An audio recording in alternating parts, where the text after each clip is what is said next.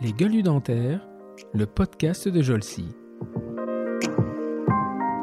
On fait des manifs un peu faciles, un peu, voilà, en déposant des, préavis au lieutenant-colonel Darlot, puisque c'est moi qui étais en charge de contact avec la police, me demande pas pourquoi.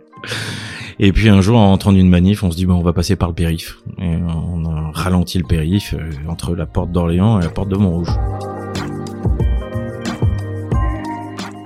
Gérald Maille, qui est maintenant prof à Marseille, qui était dans le camion avec moi, qui, disait au chauffeur, attendez, moi je suis Marseillais, si vous montrez pas la tour Eiffel, là, ça sert à rien que je vienne, allez, on fait un détour.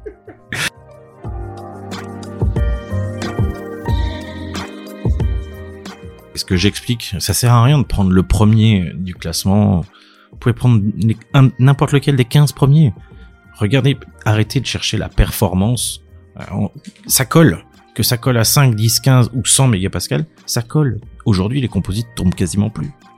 Maintenant, ce- ouais, ouais, voilà. Maintenant, on travaille plus sur la constance, la tolérance du produit, et puis euh, ensuite sur, sur le vieillissement du joint.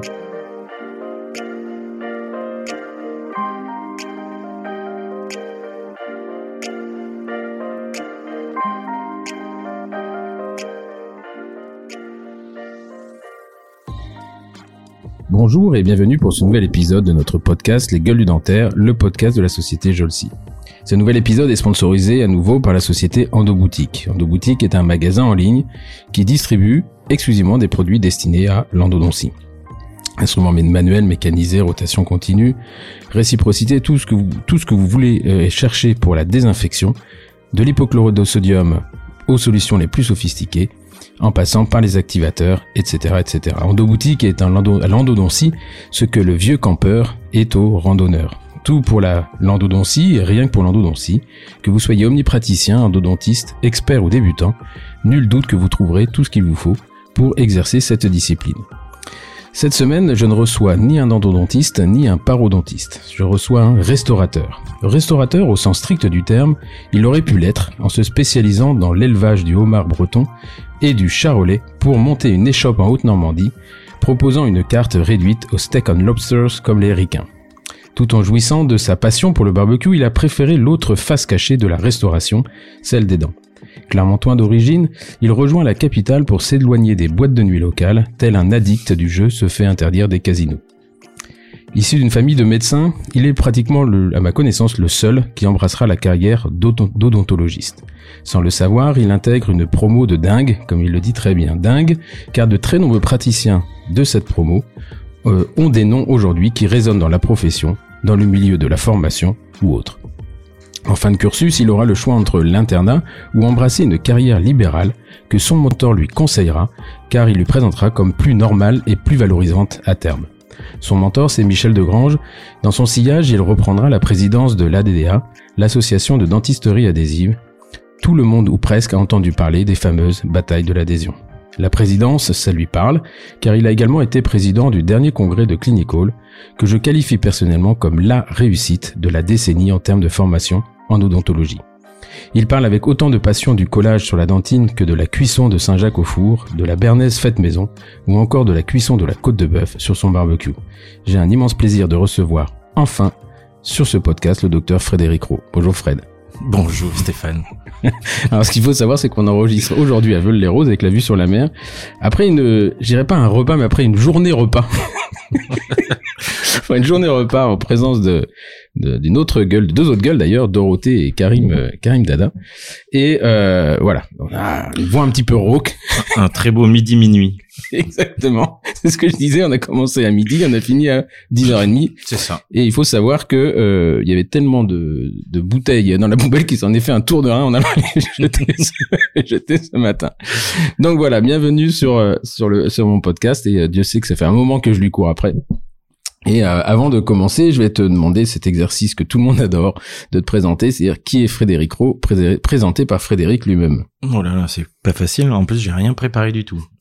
Euh, Frédéric Rose, c'est donc un dentiste installé à Paris, euh, mais qui n'est pas parisien, comme tu l'as compris. J'ai grandi euh, à Clermont-Ferrand, dans euh, une famille de médecins. Mon père orthopédiste, ma mère anesthésiste. Mais ça, je te l'ai raconté. Il faut que je le raconte un Mm. petit peu. Et euh, Clermont, c'est une taille de ville qui est euh, entre deux. Mm. Voilà. Il y a une seule bourgeoisie à Clermont, mes parents étant libéraux. Si je restais et que je faisais médecine là-bas, il y avait de grandes chances que je sois euh, catalogué comme le fils d'eux, qu'on me fasse soit payer euh, le fait d'être le fils ro ou, euh, ou au contraire euh, que j'ai des passe droits que- auxquels je n'aurais pas forcément le droit. Donc euh, donc voilà, j'ai décidé de quitter euh, quitter Clermont-Ferrand pour découvrir l'anonymat parisien. Mon frère étant à l'époque externe. L'aîné. Ouais, Mathieu. Tes deux frères sont médecins. Oui, exactement. Et les deux sont médecins, euh, deux brillants, brillants médecins. Mathieu est professeur d'université en, en réanimation, anesthésie-réanimation à la Pitié. C'est lui qui est responsable du plan blanc Mm. des attentats. C'est lui qui a fait l'accueil des euh, victimes du Bataclan. Il est parti former euh, en Israël, euh, eh bien, je crois, les médecins à la, à la gestion des attentats. Et euh, plus récemment, il était même euh, conseiller de Véran, Mm. du ministre de la Santé pendant la crise Covid pour aider eh bien les différents hôpitaux à créer le nombre de lits de réa nécessaires. Donc Mm. il est parti euh, un peu partout en France et puis ensuite euh, je crois qu'il est parti euh, Guadeloupe, euh, Guyane. Oui, c'est parce que Martinique. la, la pandémie, même d'ailleurs, elle, a- elle, a- elle a eu- elle a été décalée, je crois, Ouais, hein, aux îles. Et, et euh, la flambée là-bas pour des questions, je crois, de, de, de religion, de croyance, Hum. qu'il voulait pas se faire vacciner du tout. Donc lui est parti là-bas, voilà, faire euh, faire tout ça. Et donc j'ai un petit frère, Maxime, qui lui est chef de service de vasculaire à Saint-Joseph. Ok. Donc je fais le- tu- t'imagines les repas de famille. Ok. Et donc, de, de, de, toi, tu vis, tu, tu grandis à Clermont. Ouais. Tu fais toute ta scolarité euh, là-bas, Au- euh, pays du rugby. Collège, lycée, Massillon. Je reçois même en terminale le prix du meilleur élève, prix qui n'avait pas été remis ouais, depuis 68. Je te montrais, j'ai la capture, de- la capture du journal. Et il me donne, à l'époque, il me donne 5000 francs. Ah ouais? Un chèque de 5000 francs. Ouais. Ah, donc t'étais calme. je, je- je donnais l'impression d'être calme parce que 5000 francs, je laissais dépenser dans l'été en boîte de nuit avec des copains. C'était au lycée, c'est que t'as eu le prix. Ouais, C'était au lycée en terminale. Ah ouais. Ouais, j'étais délégué depuis la, si- depuis la sixième. euh, voilà, j'avais des bons résultats. euh, non, j'étais, euh, j'étais un gars bien à l'époque. Et donc septembre 96, euh, voilà, j'arrive, euh, j'arrive à Cochin. Et pourquoi, d'ailleurs, à ce moment-là, t'as toujours voulu, euh, alors, t'as toujours voulu être dentiste ou tu voulais être médecin? Jamais, je ne voulais pas du tout être. Je voulais être chirurgien de la main. Mais chirurgien de la main. Ouais, ouais. Qui c'est qui, j'en ai eu un autre euh, invité, euh, c'est Silvio Bondari, tiens, qui voulait être, non, Ah. c'est pas lui.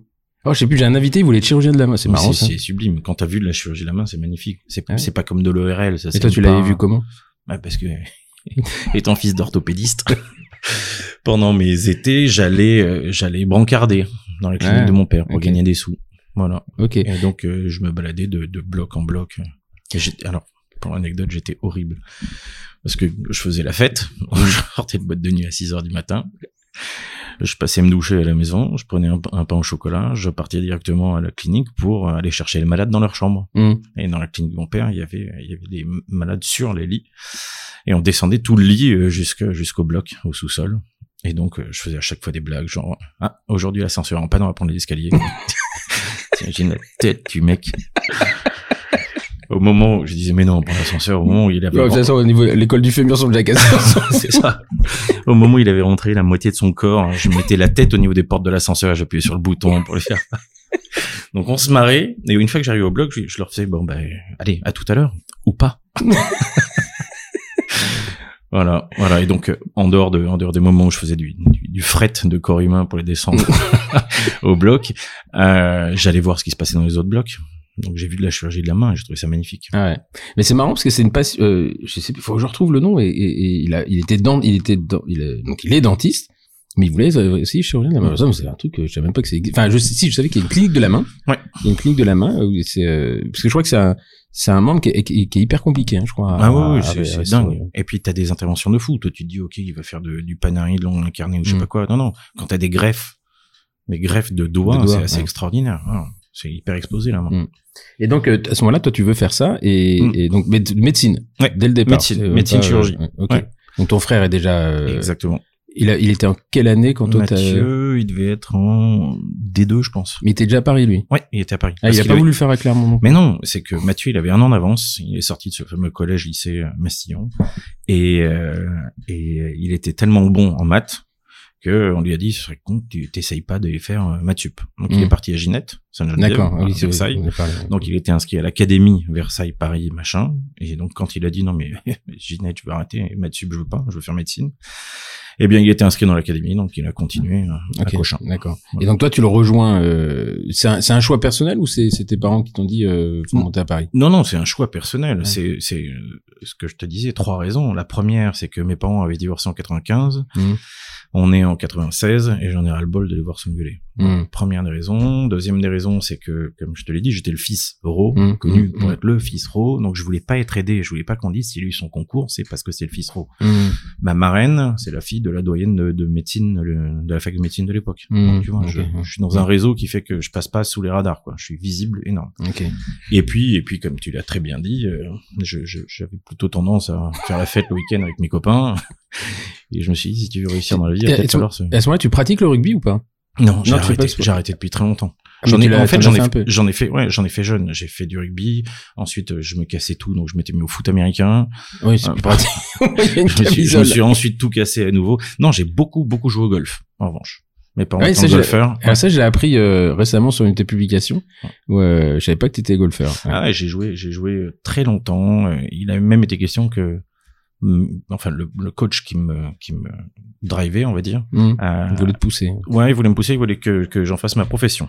Ah ouais. C'était Olivier Léglise. Olivier Léglise, ça doit pas te parler, mais c'est le coach de ma copine qui était la numéro un européenne, Gladys Nocera, Mhm. et qui, euh, qui était le prof à Arkang, dans le Pays Basque. Et Olivier, Mais- il bosse pour la Fédé maintenant. Mais là, tu joues plus là. Non. Plus du tout. Une, si, euh, je devais temps en temps, une à, voilà, Ouais. une à deux parties par an. Et alors? Ben, je joue au nombre de balles perdues et pas, et pas au score final.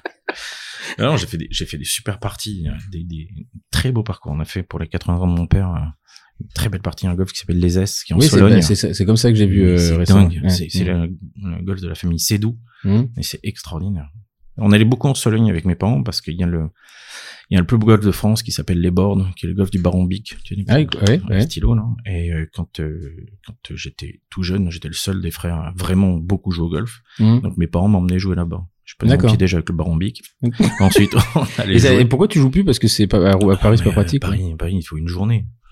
Non, mais t'as le temps- le temps d'y aller. T'as Saint-Cloud, t'as t'as des trucs sur la côté. Donc tu mets une heure pour y aller, ensuite Ouais. tu fais une heure de practice, ensuite tu joues pendant quatre heures, ensuite tu mets une heure pour revenir. Mhm. Voilà, avec des enfants, je...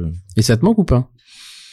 Ouais, j'aimerais y rejouer. hein. bah, C'est-à-dire que dès que tu y retouches, t'as envie d'y retourner. quoi. Mais bien sûr, dès que j'y retouche, j'ai envie de taper des balles pendant toute une journée, et voilà. Ouais, c'était. Ouais. euh, c'est Jackie Amor qui s'est mis euh, avec Eve Laurent. Ils Ah s'y bon sont mis. Ouais, et lui pendant le confinement, il est sur sa terrasse. il faisait des drives sur sa terrasse. Ah, c'est un- une montant, il avait un, il avait un filet. Et un jour, il y a une balle qui, a- qui est passée à travers le filet, qui était explosé une vitre de l'hôtel Ibis en face. Il faut le voir, faut le voir raconter parce qu'il se mettait à quatre pattes. Mais il y avait personne dans les hôtels pendant Bah le non. confinement. Mais, mais, euh, voilà. Et il y en a un autre, un jeune qu'on a formé, Rémi Hetzel, à Lyon, qui est un Ouais. endodontiste qui, a priori, j'en joue beaucoup. C'est vrai. Mais il y a euh, beaucoup de, beaucoup de, de, de dentistes qui jouent. ouais, Ouais, qui jouent. ouais, ouais. Et il y a même des compétitions. Je crois qu'il y a Comet qui organise une, une compétition. Ils font, ils Ouais. font des compétitions soit de golf, soit de voile. Et euh, ouais. Il y a pas beaucoup de foot. non. Pas le style. moi, moi, le style est dentiste. Ok, donc euh, Clermont, euh, tu remontes à, à Paris et là tu arrives donc dans l'académie Versa- Académie de Versailles de Non, non, Paris, Paris, Paris 5, euh, Paris les 5. Saint-Père. Hum, Ok. Là où était tourné première année, là, ce grand bâtiment ignoble. première année. Non, euh, était tournée euh, la, la boum. Oui, mais première année aussi, le, le Ah, je connais pas sa première année. film sur la première année de médecine. Ah, je savais pas. Ouais. Je savais pas que c'était. Non, parce que la boum a été tournée Oui. à, à, à Montrouge. Montrouge. ouais. Ouais. Euh, Brasseur joue le, le rôle d'un d'un dentiste avec. Brigitte Fossé qui a d'ailleurs euh, bien aimé Embrasser la, la carrière. embrasser, un, embrasser un carriériste la carrière. Ouais. Euh, voilà, et, euh, puisque bah, Brigitte Fossé a priori, hein, ce, ce qu'on- ce qui se dit euh, sous le manteau, c'est qu'elle a rencontré euh, son mari euh, pendant le tournage Yves à- à Samama, Montrouge, à Yves Samama. voilà. Et, euh, et donc là, toi, tu, tu, tu passes le P1 où alors? Donc, j'étais inscrit euh, à Cochin, mais les trois, les trois CHU Cochin, Necker et Paris-Ouest regroupaient toutes leurs P1 à, au Saint-Père. Au Saint-Père, dans le, dans le sixième, Ouais, là, en face de, ouais, exactement. à Odéon. On était, euh, nous, on était combien? On était quelque chose comme 1200. Ah ouais. C'était la 1200 belle plus euh, 800 pour, euh, pour euh, Paris-Ouest et euh, 1000 pour Necker. Ah, donc vous étiez euh, On 3000, était en fait. séparés. Ouais, on était 3000. Mais séparés dans quel sens? Bah, c'était des amphis séparés, des cours séparés, mais Ah c'était ouais, l'unité. Toujours au même endroit. Ah ouais. ouais. Et, ah ouais. Et pourquoi ça?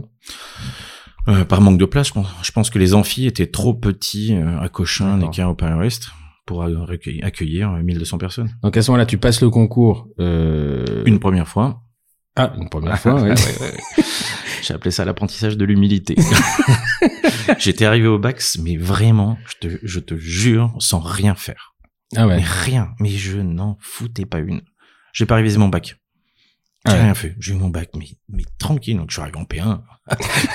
la fleur au fusil, le dilettante, enfin, un truc de fou. Et là, j'ai, j'ai bien compris. Ah ouais, Ouais. J'ai dû faire euh, 100, 160e la première année. Et ils en prenaient combien? 74. Ah oui.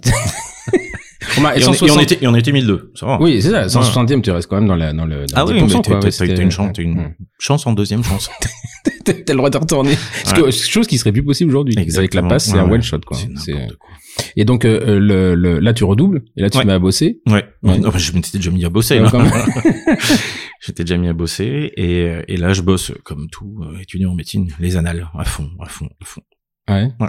Je sais pas trop si on faisait comme ça, nous. Ah bah, nous, euh, nous c'était ça. Et Ouais. puis j'étais, euh, je bossais, j'étais dans une sous-colle, dans un centre tenu par un père jésuite qui est Laennec. Qu'est-ce que c'est, ça, une sous-colle Une sous-colle, c'est un groupe de quatre personnes qui s'entraînent entre eux. Ah ouais. Ça veut dire que tu bosses toute la journée dans, dans la grande salle sur tes cours, machin, et le soir tu te mets en salle de sous-colle, une petite salle à quatre, et tu te poses des questions. Ah ouais? Ouais. Et le but c'est que les quatre réussissent. Et les quatre ont réussi, et brillamment réussi en plus. Ah ouais? Ouais, enfin, à part moi, mais Ah, les autres ont Pourquoi vraiment... pas toi? Tu fais Parce que- 73 Ouais, parce que- non, déjà parce que moi j'étais 75e, donc j'ai pas choisi dentaire. Et puis parce que les autres sont brillantissimes. Ah Il y a ouais. Fred Lamazou, Fred, il est, c'est lui qui a repris euh, euh, la suite de, j'ai oublié son nom, le mec qui fait de la PMA, de dingue. Ouais. Ouais, je retrouverai ça tout à l'heure. Euh, Ah oui, non, mais ils sont médecins. Non, ah ils oui, ont pas oui, fait dentaire, gynéco, gynéco, c'est truc donc spécialisé en PMA pour Fred Lamazou et Sacha Alexandre Marchak, il est chirurgien esthétique, ouais. D'accord. brillantissime, Ah ouais. ah, un truc de barge. Et donc toi, tu prends dentaire à, Ouais. à contre-cœur. Ah mais horrible. À ce point-là. Horrible. Un été affreux. J'étais parti, euh, mon père nous avait emmené à Saint-Cyprien, j'ai été odieux. Euh, j'ai fait, il y avait un stage, stage en médecine à faire avant la rentrée. Mhm. Et bien évidemment, ça commençait en août, donc j'avais arrêté mes vacances pour revenir faire ce Mhm. stage infirmier, là, ignoble, à Robert Debré, Mhm. en chirurgie viscérale infantile. Oh mon dieu. Ignoble. Donc déjà, t'es dans le 19e, au bord du périph', euh, et puis tu vois des enfants qui vont mourir. Il y a eu la petite Océane qui était qui était là. Elle- elle- il l'avait tellement piqué qu'elle avait plus de veines au niveau des Ouais. bras. Il l'avait piqué sur la tête. Ouais. Ça faisait 12 mois. Elle avait 12 mois et, euh, et elle avait été opérée 17 fois. Putain. Ah c'était affreux, sordide. Et là, tu fais bon. super. Attends, parce que tu faisais un stage en milieu hospitalier Ouais. alors que t'allais faire dentaire. Ah Ouais. Avant, oui, c'est c'est histoire de bien remuer le couteau dans la plaie. C'est ton de Ah, le couteau remué dans la plaie, ouais. Donc moi, je quitte, si tu veux, l'AP1 qui était dans le 6e, Ouais. quartier latin, super chouette, pour aller me faire un stage infirmier à Robert de Bré dans le 19e, et ensuite aller dans le blocos de Montrouge, au bord du périph'. Et là, j'ai fait, mais c'est ça Paris? Je, je peux pas, là. Et là, t'as pensé arrêter ou euh... Non. Non? Non, non, je- euh, alors, non, non, j'ai pas, j'ai pas eu le temps. Parce que c'est, c'est, ça a démarré euh, à fond les ballons. Euh, on a, on est rentré en septembre. Euh, j'ai raté mon week-end d'intégration pour un mariage et on a commencé la grève en décembre.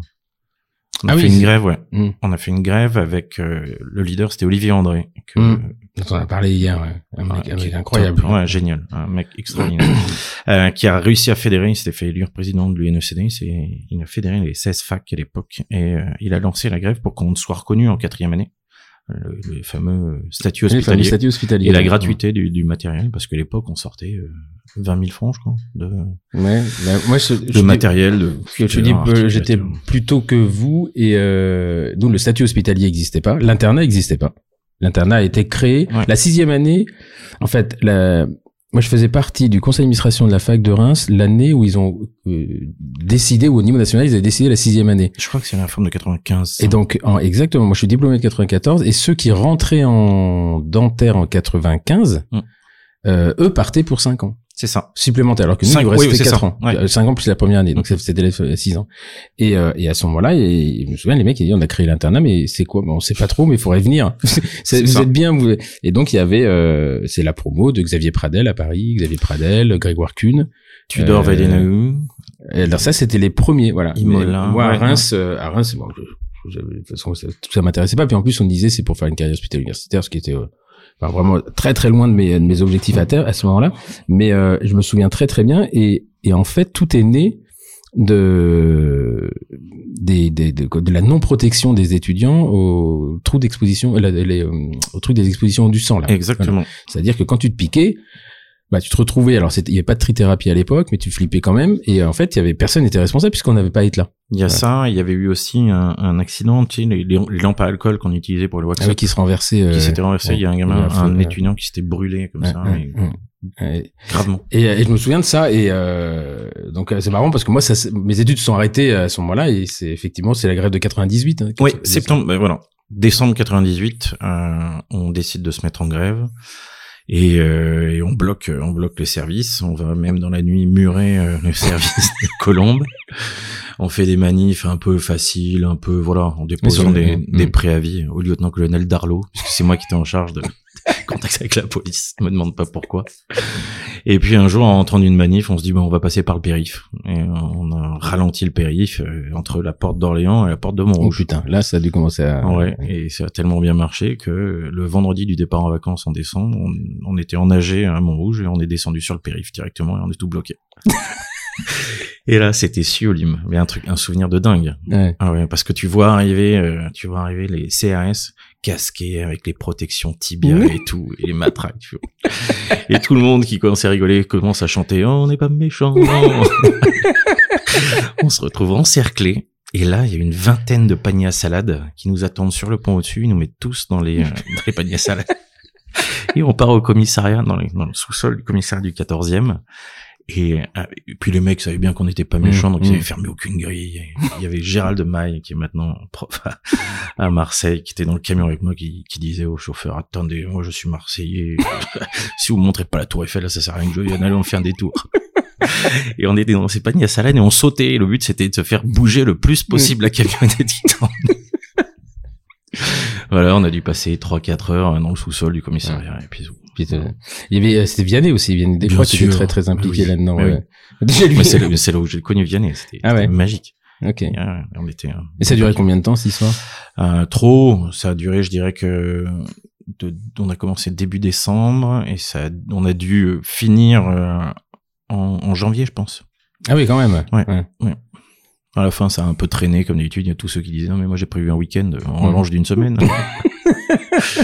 non, mais là, il faut qu'on reprenne un peu. Voilà. Donc là, et toi, tu, tu, euh, quand tu commences dentaire, ça te, alors tu- très vite vous retrouver à faire de la grève, mais ça te plaît ou va, tu vas trouver tout de suite un intérêt ou tu te dis Mm. putain ça va être long là, comme Vianney? Non, non, non. Je me dis au début, euh, je me dis qu'est-ce que c'est qu'en plus les enseignements fondamentaux très malmenés. euh, Mm. C'était affreux. Mais vraiment, je, me- je me dis bon, écoute, on va voir. J'ai peut-être des trucs à apprendre et puis je réfléchirai après. Et là, je rencontre en fait pendant cette grève un mec qui est sur le pont pour nous soutenir, qui est euh, professeur, qui s'appelle Michel Degrange. Ouais. Voilà. Mm. qui qui euh, qui avec qui je sympathise tout de suite et qui me prend sous son aile et Ah, dès la deuxième année en ouais, fait. dès la deuxième année. ouais, donc c'est précoce. Hein, c'était. Ouais, euh, cette ok. rencontre et c'est je pense que c'est la grève qui nous a permis de nous rencontrer Ah ouais. Ouais. Ok. Et donc là- là-dessus, donc tu trouves euh, euh, parce qu'il y a la deuxième année hein, à l'époque, il y a des TP déjà où Ouais. tu commences à faire des trous dans des dents. Ah oui c'est ça oui. Mais au début je suis curieux donc j'essaye tu vois Mm, mm. mais tout en me disant quel métier de Ça va être, ça va être je vais pas passer ma vie à faire des trous dans les dents quand même c'est Ouais, pas possible ouais. ça ouais. Et donc Michel, qu'est-ce qu'il fait à ce moment-là pour euh, pour, pour prendre sous son aile C'est-à-dire, il te met pas au laboratoire tout de suite. Il, euh, il, il nous fait venir bah, on était à l'époque avec Romain Chéron Mhm. parce que c'était mon binôme Romain ça a été mon binôme de la deuxième à la sixième année D'accord. Euh, on, on allait au, au labo de biomath. Ah, déjà, ouais. ouais, bien Mm. sûr. On, on regardait, on se baladait, on prenait des cafés, voilà. On faisait les réunions.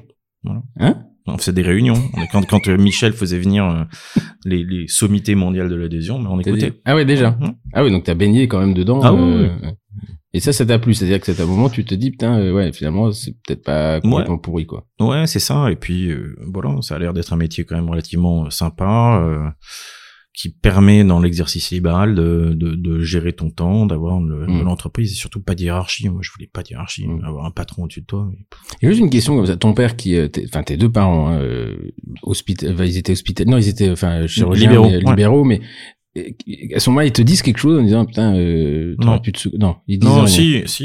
Ils Ils sont disent- déçus? Non, ah non, pas du tout. Au contraire, ils me disent peut-être que toi, tu vas plus t'éclater. Ah ouais. T'as peut-être, t'as peut-être fait le bon choix. Je- J'ai pas fait le choix. Bon, peut-être toi non. Ah ouais. Et aujourd'hui, j'en suis persuadé. Ils le disent aussi. Ah ouais, parce Ouais, qu'ils bah, connaissent le milieu de la médecine quoi. Bah oui. Et puis ils voient, ils voient mes frères, ils voient les couleurs, euh, et les, avalent, ouais. les diplômes et les, les réunions que sont obligés de faire mes frères. Hum, hum. Voilà. Ok. Et donc là, deuxième, troisième, il y a un moment où, euh, où tu, tu- tu te souviens d'un, d'un, d'un éventuel déclic, c'est-à-dire le passage à l'hôpital ou euh, ou euh, Non. non? Non. Donc tu vis ton truc Ouais. cool quoi. Ouais, complètement. ouais. On a commencé à aller à l'hôpital en troisième année, Ouais. euh, chez Monique Brion, à Créteil. Qui c'est le doyen à l'époque? Hum, Bernard Pelin. Ah ouais. Ok. D'accord. Ah oui, vous mettez déjà à l'hôpital en troisième Ouais, année. en troisième année, on a un stage d'observation. Enfin, on y allait le vendredi après-midi. Et c'est là où je vois travailler Michel Degrange. Les vendredis à Créteil, c'est, c'est, c'est, c'est Ah ouais. extraordinaire. C'était le jour le plus demandé. Ah oui? Ah ouais, t'avais, t'avais, Eh, parce que mais- ça, ça, j'ai appris il y a pas longtemps que que Michel était un très très bon clinicien. Ouais. Moi je pensais que c'était moi je le connaissais sur euh, sur sa, sa, sa- son verbe, enfin sa façon de s'exprimer, ses coups de gueule, enfin c'était euh, et on s'est très peu connus en fait parce que euh, euh, moi je le voyais, c'était il m'impressionnait et euh, et c'était oui Perto qui m'avait dit un jour euh, Michel Desgrands je voudrais un jour discuter avec toi et je le savais pas moi, je l'ai euh, et puis bon, j'ai pas eu le temps on s'est vu une fois, il m'avait dit oh, euh, sympa ce que tu fais, faut que qu'on fasse quelque chose et tout puis après il est bon, il a disparu et, euh, et c'est- ouais, ça fait partie des gens ouais, que, que que je regrette de pas avoir connu parce que c'était euh, Euh, je te comprends. C'était, en fait, c'était le parfait équilibre. On te dit que, euh, voilà, pour devenir enseignant, il faut être un bon chercheur, un bon clinicien, un bon pédagogue. Ben, c'était, pour moi, aujourd'hui, c'était le seul qui, avait avait, les trois, qui avait, ouais, qui avait les trois. Ouais. Toi aussi, pas mal, quand même.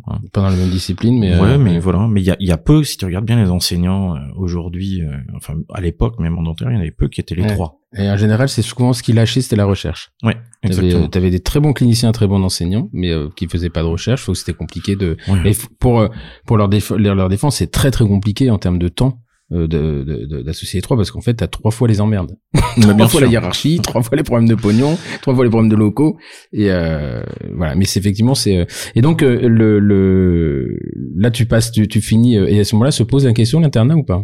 Non, alors pas de l'internat. Se pose la question de continuer la recherche. Ouais. Voilà, et ça, en fait, mes dernières années, euh, mes années cliniques, j'avais comme comme interne euh, Olivier Guastala et Nicolas Mann. D'accord. Ouais. Donc on sympathise à fond. Je sors de ma sixième année euh, en ayant fait mon, mes- mon premier remplat, mon premier. euh, J'allais travailler pendant la sixième année euh, chez dans l'ancien cabinet de Bruno Gogli Ouais. à Crouy-sur-Ourcq, tu vois, à mi-chemin entre Reims et Paris. Voilà. Et euh, Ourcq. le, le canal de l'Ourcq. Canal de Euh, et puis donc c'était le le ah crotte, le cabinet de Nicolas Gossens Je connais voilà, pas. qui avait racheté donc à Bruno Gogli qui était le nouveau chef de service de Créteil Mm. et, euh, et je vais travailler là-bas euh, et vraiment vraiment voilà je me marre et j'avais mon jeudi après-midi de libre donc je faisais mon CES de biomat Mhm. je faisais ma ma thèse aussi Avec les, avec les diagrammes de flux de Oh là là. ils appellent les non des comment ça diagramme s'appelle de phase diagramme de phase avec, le euh, liquidus Michael et le solidus mais bien sûr je m'en souviens encore de ce truc-là. Et, et donc je faisais ça avec Nico et Romain. d'accord Voilà. et Nicolas était interne à ce moment-là Oui, exactement. Nicolas commençait son DEA, je crois. D'accord. Hum. Il devait être dans son Ouais, c'est DEA possible, et moi je faisais ma, mon mon certif de maîtrise euh, et en même temps ma thèse. Et donc ensuite, euh, ça, on, avec Romain, on est parti faire notre DEA. Hum. Paris 13e. Bobinis, Bobinis en Villetaneuse. avec Benjamin Sommer à Exactement, avec Mm. Benjamin Sommer. Et, euh, et Antoine Afshin. Euh, euh, Antoine Safine Safine, voilà. Safine Ouais. euh, qui était euh, qui est qui est endodontiste d'ailleurs Enfin, Ouais. je sais pas trop ce qu'il fait maintenant mais il était endodontiste maintenant. Et euh, donc on fait ça. Sabé c'est Antoine Sabé Sabé, exactement. Antoine Sabé. Ouais. Et euh, non, c'était c'était assez rigolo. C'est une grande épreuve. Quand Mhm. t'arrives et tu dis au revoir à ta moto, je ne te reverrai pas. Tu vas sûrement me brûler ou on va, on va te voler. Mais ça a duré, ça a duré que six mois. Avec six mois de cours là-bas. Et le stage, tu le faisais chez Michel. Chez Michel. ouais. comment elle s'appelait la, la directrice du Ah si, je me souviens parce complètement- qu'elle a, c'est- il était après, il a été décrit ce, ce, ce débat parce qu'en fait, vous l'avez fait la dernière année. Parce qu'après, c'est passé en master. Ouais. Et là, c'était plus compliqué. euh, je me souviens de réunions, euh, de réunions à la fac justement à propos de ce, ce master, ce DEA, ça s'appelle Paris 13 Villetaneuse. Ouais, génie biologique et médical, option biomatériaux. Fonction de matériaux, Ouais. Et, euh, et à ce moment-là, tu t'envisages de continuer quand même Ouais. la recherche ou, Ah euh, oui, ouais oui. Ben là, je me dis, ok, euh, c'est parti, euh, le DEA est passé, euh, on, on va continuer. Donc tu fais une carrière hospitalo Je, je, Tu te poses la question. ouais, voilà, Ouais. je laisse planer le doute. Et Mm. là, et Pas longtemps. Michel, Michel Legrange me regarde, il me fait, Fredo, ouais. Vous regardez partout autour de vous. Vous vous voyez bosser avec eux. Et euh, il me pose la question parce que lui était en train d'arrêter aussi euh, de, de diminuer son nombre de hacks. Et il voulait s'orienter vers euh, vers un exercice, vers un exercice, vers un- une activité de formation post-universitaire un peu plus poussée. On lançait ce que nous on appelait en sous-marin la MDA, la Michel Desgranges Academy. et c'est c'est ce qu'ont merveilleusement bien fait et sûrement mieux fait euh, Gilles et Jean-Pierre. Avec GRF. Ouais, Ouais. exactement. Ouais. Et donc, et c'est à ce moment-là que est, est née la, la DDA. Non, non, la DDA Non. était née bien avant. Michel a créé la DDA en 80. Ah, il voulait lui monter un, Ouais, il un voulait monter une- euh, une sorte de fac privée ou d'une société un peu comme comme Jolsi, une société de formation continue Ah ouais. post-universitaire. Ouais, c'est parce que c'est- à l'époque c'était pas euh, nous on avait la FEA, on avait une association mais c'était pas euh, ça restait dans le milieu associatif un peu on folk truc machin mais c'est les trucs comme GRF etc c'était des sociétés. euh, oui c'est des Mm. sociétés et euh, mais c'est surtout il n'y en avait pas beaucoup il y avait l'académie du sourire je pense Ouais, qui c'est se ça. montait à l'époque Qui, qui Euh. était l'émulation du DU de Marseille. d'accord qui lui, était la euh, version privée pour, les gens parce que je connais pas mal de monde qui a fait le DU de Marseille. Il disait c'est quand même chiant de venir une fois par semaine. hum, hum, Donc voilà, et c'est euh, Jean-Christophe Paris avec euh, Fauché et Brouillet hum. qui euh, se disent, d'après ce que j'ai compris, bon, on va faire la version pour que des gens viennent se former sur des modules de 3-4 jours.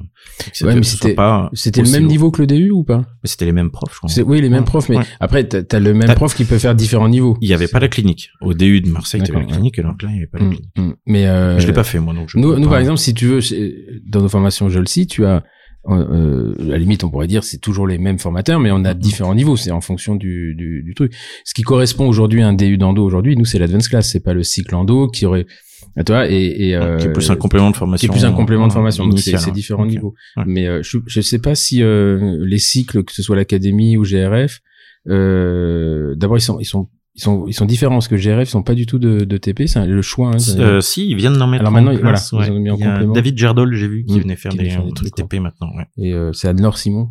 Ouais. Qui, euh, qui, enfin non, euh, je tire les Simon, euh, qui, euh, qui monte ça, mais pendant très longtemps ils sont restés euh, sans TP justement Exactement. parce que le et, et c'est marrant parce que nous on, on, on fixe beaucoup, euh, on, se- on se focalise beaucoup sur les TP et quand tu euh, quand tu discutes avec les gens qui ont fait GRF, ils te disent bah ouais il y a pas de TP mais ça manque pas tant que ça en fait. Je sais pas comment C'est expliquer. moi de, de ceux qui m'en ont parlé, c'est ils disaient que c'est le seul. hein, Ils sont tous dingues de, de la formation, Mm, c'est mm. génial. Il y a un échange là pour ça. Gilles Jean-Pierre ont fait un boulot euh, Incroyable, dingue parce ouais. qu'il y a, il y a vraiment de l'humain. Tu Ouais. ressens chez tout le monde qu'ils ont lié quelque chose avec, Mm, euh, mm, avec mm, Gilles mm, Jean-Pierre. mm. Et euh, les seules remarques que j'avais, c'est c'est dommage, on aurait bien aimé un TP. Et tu vois, maintenant ils le font. le font, c'est ouais, génial. Ouais, c'était euh, et donc comme quoi en fait quand tu fais de la très bonne formation euh, parce que le TP organisé c'est euh, C'est lourd.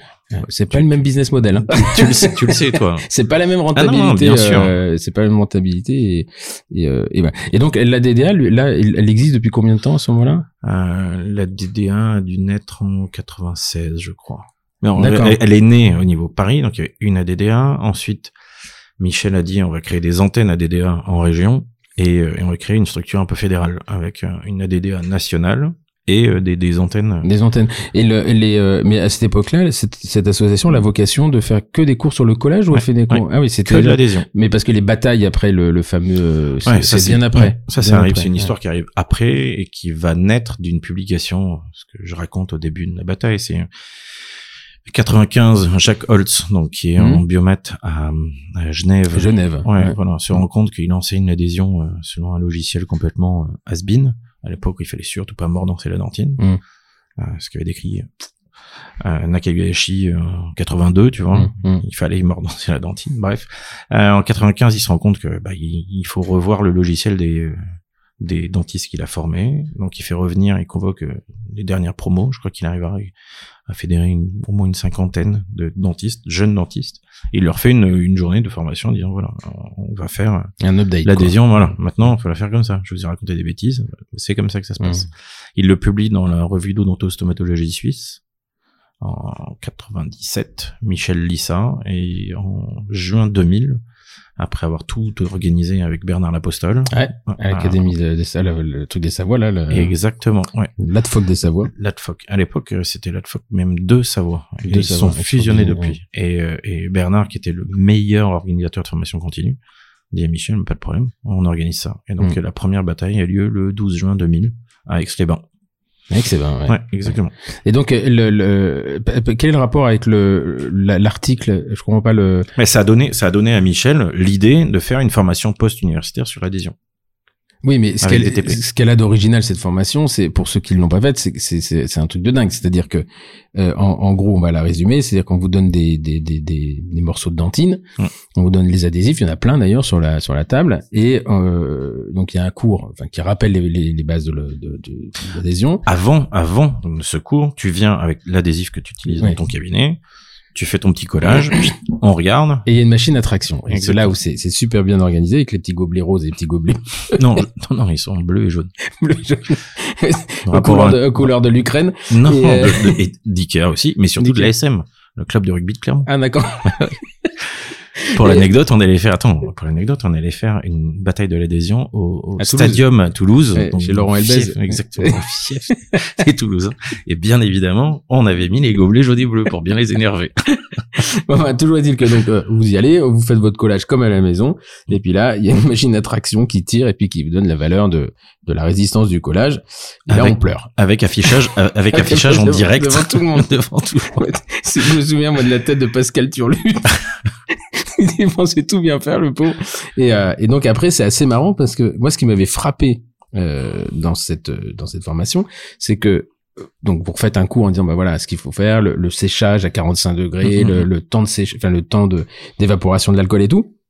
C'est extrêmement intéressant. Et je me souviens que vous dites après, bon, prenez ce collage-là, puis prenez le mode d'emploi. Puis vous faites Ouais, comme le mode lire d'emploi. le mode d'emploi. Ouais. Lire le mode d'emploi. Et donc, tout le monde a la même information, tout le monde a le même produit et tout le monde a le même mode d'emploi. Mais la disparité des résultats, c'est, un truc de dingue. C'est énorme. Les, adhésifs les plus constants aujourd'hui dans notre classement collent à plus ou moins 27%.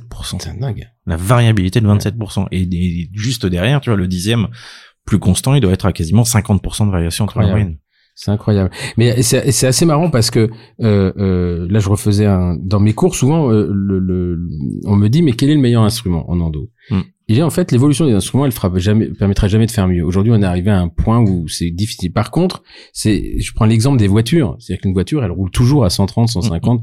Par contre, euh, bah, elle se met à gueuler dès qu'il y a quelque chose qui arrive, euh, elle se met à gueuler dès que ça glisse. Et, et en fait, le développement aujourd'hui de la technologie, elle ne sert qu'à pallier le facteur humain. En fait. C'est exactement ça. Et, euh, et donc l'adhésif, le meilleur adhésif, c'est celui qui collera euh, dans les mains les moins expertes. Exactement. C'est ce que j'explique. Ça sert à rien de prendre le premier du classement. Pouvez prendre n'importe lequel des 15 premiers. Hmm. Regardez, arrêtez de chercher la performance. Euh, Ça colle. Que Hmm. ça colle à 5, 10, 15 ou 100 mégapascales, ça colle. Aujourd'hui, les composites tombent quasiment plus. Hmm. Maintenant, c'est un filtre quand même, non ouais, ouais, voilà. ouais. Euh, Maintenant, on travaille plus sur la constance, la tolérance du produit, et puis euh, ensuite sur sur le vieillissement du joint. Hmm. C'est la grande réflexion qu'on a maintenant. Parce que moi, je me, Hmm. sou- je me souviens, le- je, je raconte toujours cette histoire. Moi, à la fac, on utilisait nous le Gluma 2000. Ouais. Putain, c'était, t'avais le, le, le mordanceur de l'émail, la dentine, primer d'émail, prime... D'ailleurs, primer d'émail, j'aimerais bien retrouver ce qu'ils avaient foutu dedans, quand même, parce que il y avait, il y avait je sais combien, c'était quatre flacons, je crois. c'était euh, six, il y avait cinq Six. flacons. T'avais les deux mordanceurs, Ouais. rouge, je me souviens, c'était rouge et vert. Et après, il y avait les primers. Mm. Et après, t'avais l'adhésif. Donc, ça faisait cinq Truc de flacons. Et donc, grosso modo, t'as fini le collage, tu te mettais un cavi, tu demandais au mec de revenir. T'étais épuisé. T'étais- épuisé. Et quand tu mettais de l'acide orthophosphorique sur la dentine, tu te faisais sortir du service. Hein. bien sûr. T'es con, t'es fou, t'es fou, la Ça nécrose, sensibilité, ça nécrose. ça nécrose. Maintenant, tu le fous sur la plume, à foutre. Et donc, euh, euh, voilà. Et donc, ça, c'est et, et- et effectivement, euh, Bernard Lapostole, euh, euh, c'est c'est moi que j'aime beaucoup parce que quand on a fait une formation avec eux il y a trois ans, et c'était notre premier formation, première formation sur le retraitement.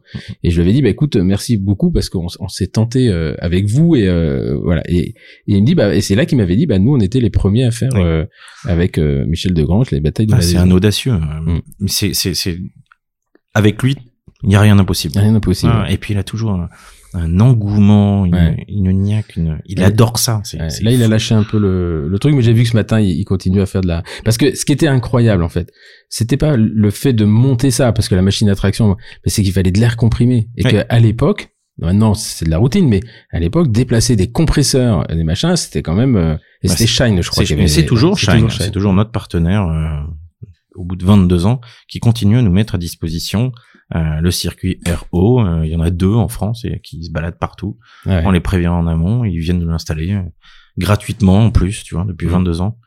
Donc c'est un partenariat dingue. Et ça, c'est Bernard qui l'a mis en place. Et vous continuez ça ou pas, le, le de l'adhésion Bien sûr, on en a fait une, j'en ai encore trois là en décembre. Ah ouais? On en fait une à Angers le 1er décembre, on en fait une à Montpellier le 9 décembre et je crois le 14 à Nice au DU. Ah ouais. Donc Ouais. c'est ça. On fait DU de Nice, DU de Montpellier. ouais. Et ça, vous en faites combien par an à peu près?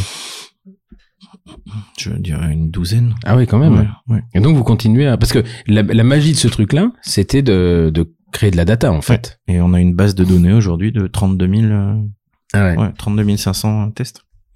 Et vous avez publié ou? Ouais, ouais, mais, alors attends, nous, nous on est des, des, des banquignoles de la recherche. Hmm. Donc euh, on a publié, on a publié dans l'info dentaire, on a publié Mhm. dans, dans des revues françaises, mais on a, on a rien à l'international. On avait essayé de le faire pour rendre hommage à Michel et, euh, et l'article nous était revenu. Euh, voilà. ouais, ouais, Pourquoi? Parce que le matériel méthode n'est pas cadré? ouais, c'est ça. Ouais, c'est un classique. ouais. Ouais, matériel méthode parce que l'opérateur change. Bah oui, mais c'est le principe. euh. Ouais. Mais bon. Après, ouais, mais enfin, si tu cherches un peu, il y a, y a une façon de publier ça. C'est. euh, Je te, je te, Non, je te fais, je te fais passer le, le tableau Excel avec non, les datas. Non, non, c'est pas. Je pense. En fait, la, la, la publication scientifique, t'as des choses qui sont très classiques Mm, mm. où c'est euh, l'IARD, hein, euh, Ouais. enfin, un grand l'introduction, matériel méthode, etc. Mais effectivement, dès que t'as quelque chose qui sort des, des réseaux, tu peux pas, le, faut pas le présenter comme ça. C'est-à-dire, euh, Oui, le non, présenter en revue, faut le présenter. euh, mais ça, je suis sûr qu'un un CO, un clinical of foreign investigation, il est friand de ça. Bon, Il est bah, friand de ça. C'est. Mais faut, faut trouver, euh, faut quelqu'un qui soit assez smart pour l'écrire correctement, quoi. Voilà, et du temps. Et du temps, ouais, mais euh, toi, un universitaire, c'est quand même son métier. Enfin, parce que c'est quand même beau. C'est enfin de Ouais. la 32 000 données euh, Ah, sur de l'omnipraticien et pas du spécialiste. euh, Ouais, c'est hyper, hyper représentatif de, de la dentisterie. euh. mais surtout, il y a des labos derrière qui, qui auraient intérêt. euh, alors, il y en a qui auraient peut-être pas forcément intérêt à ce que ça se publie, mais d'autres qui ont intérêt à ce que ça se publie. Bien sûr.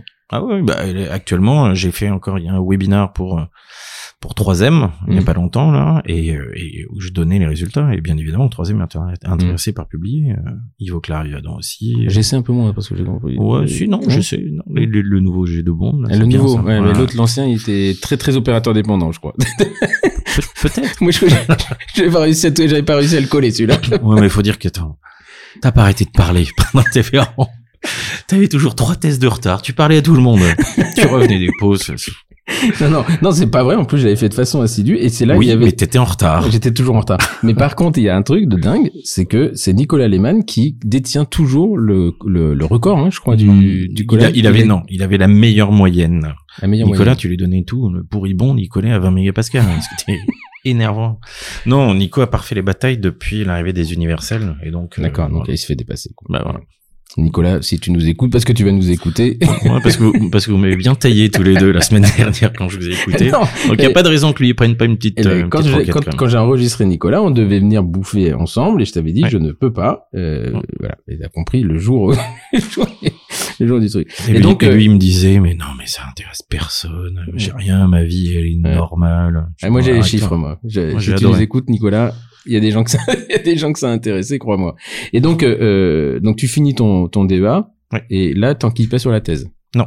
Je, je commence, tu vois, je fais mes petites manips, euh, j'écris mon article pour Michel et tout, et et euh, et on part sur, euh, eh ben on va faire cette euh, société de formation continue post-universitaire avec Michel. Donc on monte des statuts, on, est, on avait écrit tout ça, ça c'est 2010. euh. Ah ouais, donc c'était bien avancé. Voilà. Ça, finalement, c'est jamais sorti. Non, c'est jamais sorti. Et euh, avril 2010, tu vois, j'étais dans le jardin, là-haut, là, en Mhm. train de retourner tous les graviers pour planter de l'herbe. Et j'ai un coup de téléphone de Marc Deron qui me dit que Michel est mort euh, le matin même. Ouais, Voilà. Voilà. Après, il a bouffé la vie, lui. Hein. Il a- Ah oui, il dormait pas. C'était, il, il, il allumait une clope avec celle d'avant. Oui, je me souviens, je me souviens d'un gros fumeur. Je me souviens de Gros ça, fumeur. voix, euh, d'une Bien voix, sûr. euh, il, dormait jamais. Tu, Ah tu- quand, quand tu fais ton mémoire de DE1 avec Michel Lagrange, déjà, tu bosses toujours à l'arrache. Donc, c'est le dimanche soir parce qu'il faut le Mhm. rendre le lundi à 10 heures. Mhm. Il te fait tout réécrire. Mais là, euh, pareil, Nico te racontera, mais les écritures de DE1, mais on s'est fait. Et un jour, mais limite, on était sur les marches de la fac, on pleurait tellement on s'était fait défoncer. Ah ouais? Ah ouais. Parce que tu lui donnais la première partie, donc il prenait son stylo rouge, il corrigeait tout, il le réécrivait au dos. Donc toi, tu le retapais, tu lui donnais la deuxième partie, et à la fin, tu lui donnais tout le manuscrit. Il Et, et ben, le mec, il se réécrivait. Il avait sorti cette phrase à Nico, mais qui était dingue, qui était, euh, ça se confirme, votre thèse, c'est comme le dragon, le venin est toujours dans la queue. ah là là, mais la déprime. Bref, donc tu lui as apporté le dimanche soir, tu lui mettais la dernière version, pr- prête à imprimer, tu vois, Mm, mm. t'as- t'allais faire chez Copytop le lendemain les imprimer pour les rendre à 11h. Et tu lui donnais à, à 23h, et il te rappelait en disant, écoutez, c'est prêt, venez le chercher à 2h du matin. Ah putain. Donc là, tu te disais, ok, je vais, je vais, je vais montrer que j'ai vu qu'il dormait. À 2h15, tu lui as envoyé un mail, il te répondait à 3h10. Tu sais, putain, le mec est fou. Il ne dort jamais. Voilà. Hein. Après, Ouais. ça- Parce qu'il est, il est, il est décédé jeune, non Il avait quel âge? Il avait, euh, euh, 2010, euh, je sais plus, il avait 63, je crois. Non, ouais, même pas. euh, 60, ouais. ouais. Non, c'est ça, je sais plus. Il a laissé une sacrée, euh, sacrée équipe derrière quand même. Hein. De dingue. ouais. Michel, c'est le, le, le seul, maintenant il y a Gilles, mais qui, qui réussit à faire une génération de dentistes aussi. Il y Mhm. avait, il y avait euh, Lebovitch, Raymond Lebovitch, Hum, hum. qui a formé les meilleurs, qui a formé euh, Monique Brion, Yves Samama, qui a formé mon associé Michel Drouffignac. Euh, il y avait toute cette bande-là, des Knelesen, Perrin Mutter, Hum. et, et, et Michel en fait partie. Et Michel ensuite a réussi à former aussi une génération de dingue, je trouve D'accord. de Gilles Jean-Pierre, euh, euh, en passant par, euh, par euh, je sais pas, Romain, par exemple. Romain Chéron, ouais, ouais, ouais. ouais. Et Romain, il est en Suisse, lui, maintenant. Il est à Genève. À Genève. Il est chez Didier Decci. Ah ouais? Ouais. Ok, d'accord. Il est associé là-bas. Ah ouais. Ah ouais, c'est, euh, c'est un truc de fou. C'est euh, une réussite de dingue. Parce que, et pourquoi il est, enfin, faut que je lui demande d'ailleurs, pourquoi il est parti, lui? C'est parce qu'il, euh, il avait une occasion là-bas ou parce Ouais, que... Ah oui, c'est Didier qui cherchait. Qui D'accord. cherchait, oui. Et, euh, il Et qui en a parlé, je crois, à Gilles, et Gilles lui a présenté, enfin lui a représenté, lui a- Romain, d'accord. Romain. Ok. Et donc, euh, euh, donc finalement, tu, tu, tu finis ton article et puis euh, tu commences ta thèse et c'est là où Michel te dit, euh, Ouais. réfléchissez bien, ça va Ouais, être compliqué. C'est ouais. ça, ouais, ouais. Faites, faites pas les mêmes erreurs que moi. Si vous voulez bosser, euh, Et pourquoi finalement vous avez, puisque les statuts tout ça a été très avancé, pourquoi vous avez pas, euh, parce que ça aurait, ça aurait été un bel hommage de, de, de concrétiser cette association et de la monter. Parce que l'hommage, c'était déjà de sauver la DDR et de sauver les batailles. Ouais. On se dit, attends, ça fait... Euh, euh, ça c'est euh, pas, pas loin de 20 ans qu'on le suivait euh, sur les routes. euh, non, pas pas de 10 ans qu'on le suivait sur les routes partout, qu'on faisait le Tour de France avec lui pour les petites mains. On se dit, mais on peut pas laisser. Ce, ce TP, on le connaît par cœur. Hmm. C'est Michel est plus là, d'accord, mais on- il faut qu'on continue pour lui. Donc Michel est mort à la veille de la 69e bataille. Ouais. Et, et on nous a fait confiance euh, parce qu'il a fallu un an. Tu vois. Hmm. Tous les gens qui avaient programmé des dates se sont dit bon, s'il est mort, il n'y a plus de bataille. Donc nous, on les a recontactés. Il a fallu les convaincre qu'on était capable de le faire. Hmm. Et les premiers, ça a été Rouen, je crois, Ah ouais? dans un château. Euh, je me souviens plus comment s'appelait la, la- notre consoeur. Je sais que pour l'anecdote, elle avait une consultation de sexologie. Ah bah c'est euh, Manon Besto. Et ben voilà. Oui, oui. Bah, elle l'a eu toujours. euh, je, je crois qu'elle l'a plus puisque maintenant elle a, elle a revendu son cabinet et elle travaille en, elle a un exercice salarié, mais euh, elle, elle, elle, si, si, elle consulte en tant que sexologie euh, à l'hôpital de Rouen et dans les EHPAD. Des Rouen? Des Rouen. Des Charles Nicole des Rouen. Eh, Boujou, à tantôt. Et euh, faut savoir qu'on est quand même à Veul-les-Roses. Donc, euh, Veul-les-Roses, vous regarderez sur une carte, c'est juste à côté, c'est à côté d'Étretat, mais à 40 minutes. les, les routes sont petites. Mais euh, ok. C'est, c'est le village, un très beau village avec le plus petit fleuve de France. la Veule. Ouais. La Veule. J'ai dormi à côté de la, de la Veule. Et donc, euh, euh, donc cette association finalement voit pas le jour. GRF est- se crée à ce moment-là, je crois. exactement. Et, euh, et- C'est, c'est à ce moment-là, on, on voit les, euh, c'est nous qui montrons à, à Michel euh, le site internet qui venait à peine d'être mis, Ah euh, ouais. Avec les photos. Où à l'époque, Gilles et Jean-Pierre et il- donc il savait pas que tenaient, tenaient une veste, tu sais, sur l'épaule comme ça. Toujours. C'était Oui, c'est génial. vrai. Et, Ouais. et, euh, et là, il le, il le savait pas, Michel? Je crois pas. D'accord. Ok. Donc bon. Mm. Et, euh, oui, parce que alors, finalement, il aurait été en presque en concurrence avec eux finalement. Ouais. Mais Bon. voilà. L'histoire a fait que c'était c'était différent. Et euh, et donc toi à ce moment-là, euh, là il y a plus Michel Legrand, donc tu pars pas sur la tête ou t'avais déjà décidé Ah non, je pars pas. Non, non, j'avais déjà décidé de pas le faire. J'avais déjà dit, attends, ça va. Il a raison. Euh, voilà, le métier, ce métier est beau quand tu le pratiques euh, dans la bouche de tes patients. Mm. J'aimais beaucoup enseigner. Euh, j'avais fait, j'étais euh, assistant à ce moment-là Hum et euh, je démissionne. Enfin, je renouvelle pas ma dernière année parce que les conditions d'enseignement deviennent catastrophiques. À l'époque, le Dorien a changé. C'est euh, euh, Gérard Lévy. Gérard, ouais. Ouais, Hum. Gérard Lévy nous a il était brillant. Il nous a fait euh, bon ben les assistants quand vous avez fini vos vagues, vous allez dans d'autres disciplines. Alors t'imagines, moi ça faisait faire cinq ans que j'avais pas enlevé une dent de sagesse. ça aurait été un vrai carnage, une perte de chance pour le patient.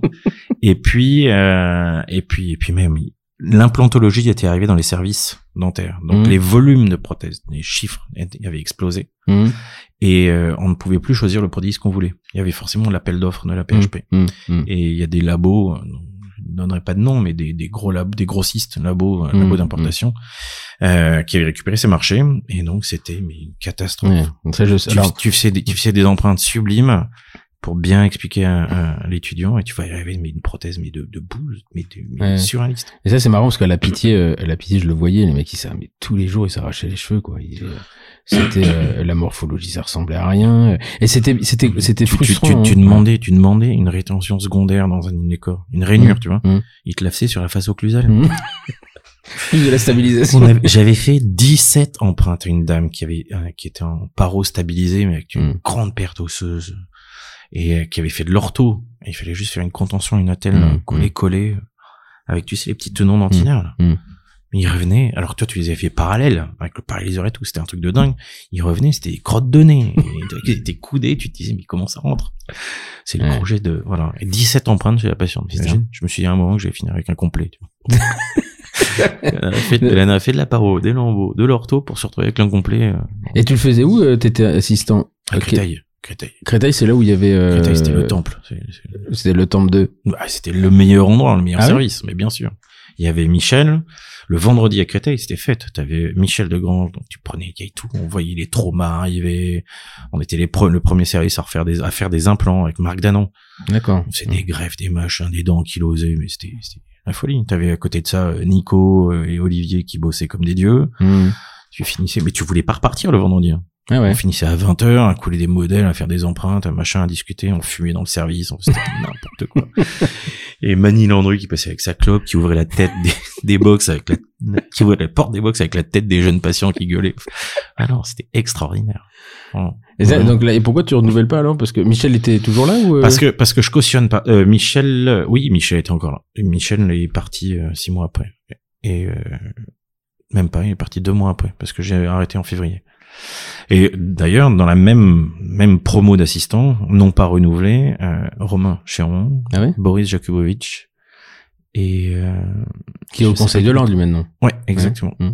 Et tout ça. Et les, les, les étudiants nous aimaient beaucoup, donc ils ont dit mais attendez, on comprend pas euh, pourquoi est-ce que euh, pourquoi est-ce que ils partent, euh, pourquoi est-ce que vous cherchez pas à les garder? Et ce cher Gérard Lévy de répondre. On remercie ces assistants qui ont compris qu'ils n'étaient pas faits pour être enseignants.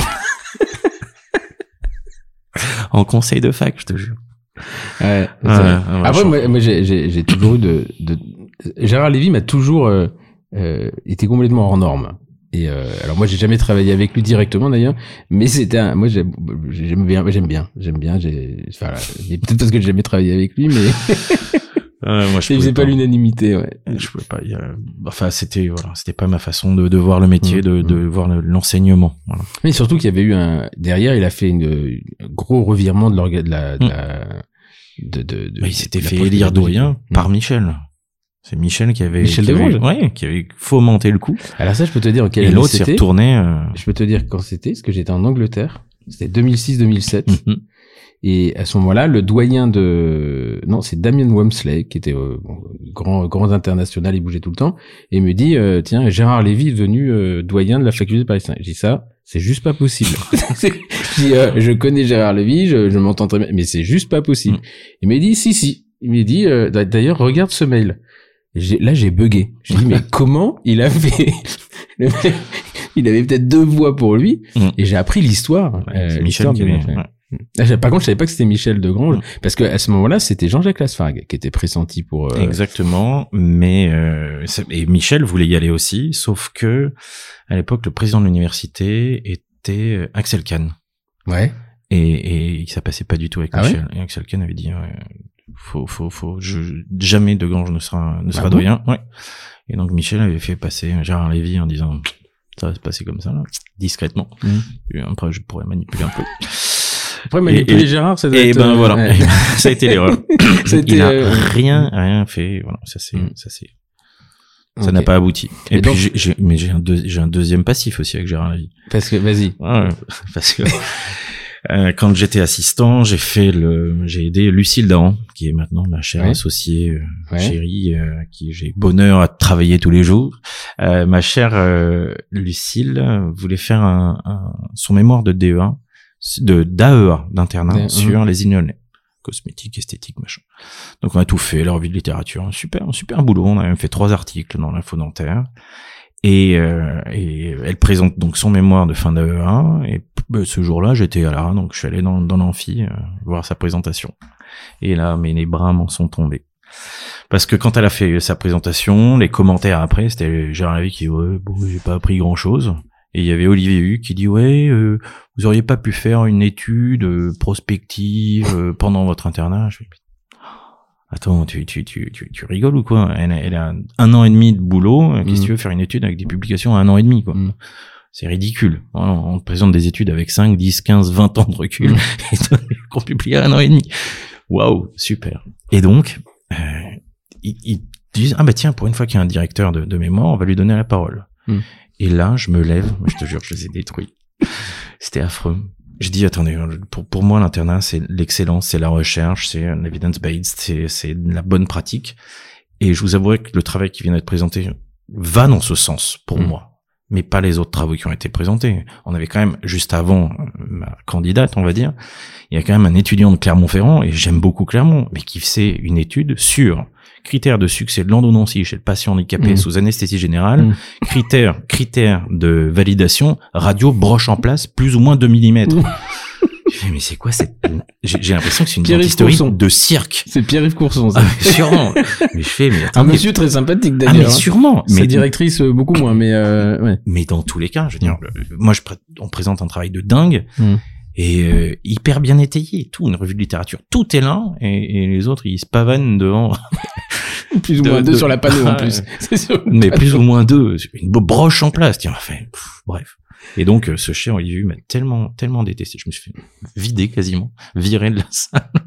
je suis parti comme un prince et euh, à l'ADF suivant, donc l'ADF 2010, j'ai été blacklisté, interdit. Vois, alors tu me l'as dit, mais j'ai pas le souvenir de ça parce que je faisais partie du comité scientifique, euh, puisque c'était lui le président et Marie-Violaine Bertherech la secrétaire. Étonnant. Mm, Et, euh, c'est dingue. et j'aime beaucoup Olivier Momier, ça c'est autre chose. Mais euh, et j'ai pas le souvenir de, toi, bon après il y a, il y a, il y a 12 ans, hein, mais euh, Mm. j'ai pas le souvenir de, de, de que t'as été blacklisté, mais très probablement hein, d'ailleurs. Je sais plus qui était responsable de la resto à ce moment-là. Je me demande si c'est pas, euh, bah de Clermont d'ailleurs. Euh, sans, euh, comment elle s'appelle? Sophie Douméjean. Un peut-être. Je pense que c'était elle qui était responsable de la, Sophie, de la- de la Sophie, si tu nous écoutes. Sophie, si tu nous écoutes, est-ce que tu peux nous remémorer le... Et si tu as plus de mémoire que Stéphane. ok. Et donc, euh, parallèlement, donc t'as quand même un, t'as quand même un, un cabinet. euh, tu fais quoi à ce moment-là? T'es toujours dans l'Ourcq ou- en quelle année on est là? On est en 2010. Non, en 2010, je suis collaborateur chez euh, Stéphane Casier. Ah ouais. J'ai fait Ah 5 oui. ans. 2009, 2000... Euh, non, pas 2009. 2004, 2009. Ouais. Stéphane Juillet. Casier. Ça, ça c'est un, ça c'est un drôle aussi. Ouais, Ouais, top. ça- ça- j'adore. ouais. Mais lui était assistant en même temps que moi. D'accord. Et lui non plus n'avait pas renouvelé, tiens, son assistanat. Et on travaillait, le, son cabinet, pour ceux qui le connaissent, à l'époque, devait faire 4 mètres carrés. Ah Mais il y avait tout. C'est la pièce de jeu trouve tout, un microscope, un pro ergo, mu- enfin tout, truc de fou, un CEREC. Toujours. Et- a, c'est un gros gros. euh, Ah bah oui, oui. On le voit moins souvent, Stéphane. C'est- Mm. Il a communiqué, il communique un peu par vague. Ouais. Il est, Ouais, ouais, euh, bah là il est, euh, voilà, Ok. il bosse, Et- il, s'est recentré. Et euh, mec sympa. Moi j'aime beaucoup. Moi aussi. Euh, et donc là, t'es, t'es, t'es collaborateur chez lui. On est assistant et collaborateur. Enfin, je suis collaborateur. Ça veut dire que le fauteuil tourne à plein H- régime. H24. c'est ça. Exactement. Le Pro-Ergo reste allumé toute la journée. Un truc de malade. Ah ouais, c'est ça. Et, euh, et, et, et- et donc, euh, que- mais tu, tu songes t'associer avec lui ou Mais non, oui, mais j'ai pas de place. ah oui, Ouais, Ouais, pas- donc 4 il y a mètres carrés. ça ouais, fait 4 beaucoup. mètres. Et puis euh, les autres cabinets, il y a une ortho, Dominique Marceau, et euh, qui elle vient de vendre. euh, et puis il y avait euh, Gérard Tenet, qui était un pas. super paro, euh, qui venait de vendre à Alexandre Michel. Donc il y avait Ah, pas ça, de ça place pour moi. ça. Ça, ça me parle, Alexandre Michel. C'est un... Il de la parole, lui. Ouais, il fait de c'est la ça, paro ouais. en planteau. Mais Ah, c'est les, planteau. euh, il est, euh, il est rue du Faubourg Saint-Honoré. D'accord, ok. Il a fait la Sapo, il était encadrant à la Sapo et euh, Parce que Stéphane, son cabinet était où? Il était pas dans Paris, c'est place de Ménil. Si, dans le Ah ouais. 12e. Ouais. Ah oui, oui, dans le 12e, oui, c'est ça. Parce que le, le... mais c'est à l'autre bout de Paris. Enfin, parce que je me souviens d'un... Mm. Je vais lui envoyer un patient, mais c'était... euh, Non, en fait, c'est... Il fait, il fait beaucoup de... Contention. Ouais, voilà. exactement. Et, et moi, je voulais envoyer mes patients là-bas de Rouen. Mm. Et le problème, c'est qu'effectivement, le 12e, Ouais, c'est- quand il vient de Saint-Lazare, c'est un peu compliqué. L'Ouest ça va, mais l'Est, l'Est, c'est- surtout avec notre maire actuelle, hein, tu, tu circules plus. et, et alors, je cherche à acheter un cabinet. Mm. pendant deux ans, et tout ce que je visite, c'est, le cabinet parisien que je déteste. Mm. 60 mètres carrés, rez-de-chaussée. La salle de soins, elle donne sur le local à poubelle, t'es obligé de sortir la tête pour voir le, Pendant le jour. le ciel, ouais. Et de l'autre côté, la salle d'attente avec le verre au palin sur l'abribus. euh, Mm. Au mois de novembre, il pleut. tu vois. Mais sordide. Et parce que je m'étais bloqué, je voulais surtout pas chercher huitième et 16e. Trop profession libérale, trop fric, trop machin. Mm. J'ai dû bosser dans le 12e, euh, voilà. Mm. Et euh, un jour de, de TP à la fac, j'étais donc encore assistant un mercredi matin, j'arrive en même temps que Monique Briand avec sa Mm. 205 GTI. et, et, et il pleuvait, elle avait pas de parapluie, et elle m'a dit, je peux vous prendre le bras, Frédéric Bien évidemment, Monique, venez. Monique était déjà, en- elle avait fini depuis Mm. longtemps, elle était en Mm. post-combustion, elle, elle s'occupait du DU, je crois encore. Et euh, elle m'a dit, vous avez trouvé euh, votre cabinet Je fais, bah non, toujours pas. Bon, passez me voir, vous lancez votre TP, vous faites tailler les dents, et puis passez me voir, je vous donne un numéro. Et elle me donne un numéro de téléphone, nous avons un 47 20 14 14, qui est le Toujours le cabinet, même, ouais. Exactement. Et, euh, et elle me dit, voilà, allez visiter ce cabinet, il est déjà, il y a déjà une offre qui a été faite, mais euh, c'est pour vous, et euh, la personne qu'il faut séduire, c'est l'associé. Euh, Michel Neurofignac, son chien s'appelle Charlie, et les croquettes préférées de Charlie, c'est les croquettes machin. Elle te dit ça comme ça. Ouais, ouais. Et donc je vais, euh, je vais pour, euh, j'appelle. Le mec me dit, écoutez, euh, je veux bien vous recevoir, mais j'ai déjà un acheteur. Je fais ok, très bien. J'arrive dans ce local, un truc de dingue, dans le 16e, avec Mm. Pierre Palmier servi, un plateau de 220 mètres carrés, superbe, hyper lumineux, vue Tour Eiffel, sur cours, génial. Et donc c'est Simon Perelmuter Mm. qui me reçoit et qui dit, ah, c'est déjà vendu. Ah, bon, très bien. Mais euh, racontez-moi d'où vous venez, euh, qui vous a formé et tout. Donc je lui raconte l'histoire de Michel, euh, tout, tout le gang. euh. Et là, il me dit, mais en fait, c'est à vous que je veux vendre. Donc on, on va on va doubler l'autre, on va signer le compromis avant. Et là, il m'amène voir son associé. Je fais, ah, et lui, ça doit être Charlie, c'est ça? J'ai une petite croquette dans la poche. Ah, ce sont ses préférés. Wow, c'est dingue quand même. et, euh, et voilà, et je suis associé maintenant depuis 1er juillet 2009 avec cette dame extraordinaire qui est Michel Michel Ouais. ouais. Et Jacques Et- de Comment, son prothésiste. Qui est en haut. Et en fait, Ouais. il y a le Ah, prothésiste sur place euh, dans les étages, ouais. quoi. Mais euh, et Simon Perlmutter, c'est lui qui m'a enseigné la prothèse à Reims. Il était, il était fac, Ouais, ça, il, a- avait son cabinet à Paris. Ouais, il, allait à Reims Ouais. et euh, et Comme beaucoup à l'époque, je crois. Euh, étaient, il y avait Jean-Pierre Camus et Louis Namani. Ouais, C'était Mm. les Parisiens et Jean-Pierre Camus s'est refait nommer à Paris 5 après. Euh, il y avait Georges Crigier aussi en vois, il y en avait beaucoup. Ouais, il y en avait Mm. beaucoup et, euh, et c'était vraiment des, des gens incroyables. Mais et Simon Perelmuter, il avait un, il avait une façon de, de tailler. Je me souviens, il, il était comme il était un peu presbyte, il se mettait très droit. c'est ça. il se mettait très droit. Il, il taillait d'une main, il disait aspirer. et toi tu disais mais comment il a fait? Enfin, On a la même fraise, la même turbine, mais comment il a fait? Et je me souviens un il jour, il pas de loupe. Hein.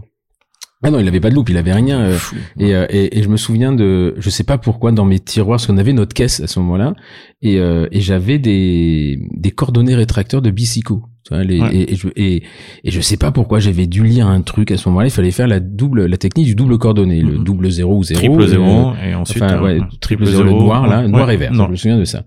Et à un moment, il me disait, il, était comme ça, mais il fallait voir. hein. Puis franchement, vous foutez pas quoi. C'était Ah bah le mec euh, aspiré qui aspiré. Alors tu te mettais de plus en plus près. Des poussez-vous, je vois plus rien. Alors, Et à un moment, il me dit, on va faire une empreinte. Et moi, instinctivement, je sors ses coordonnées. Il me dit, où est-ce que vous avez vu ça? Putain, je commence à me me chier dessus. Moi, je me dis, j'ai fait une connerie et tout. Il m'a dit, c'est intéressant. Vous vous intéressez? Je suis, bah, ouais, ouais, enfin, oui, oui, j'aime bien la prothèse et tout. Il me dit, euh, est-ce que vous avez lu le bouquin? Ah, Merde, le nom va m'échapper. Schillingberg. Le Schillingberg. Bah, bien sûr.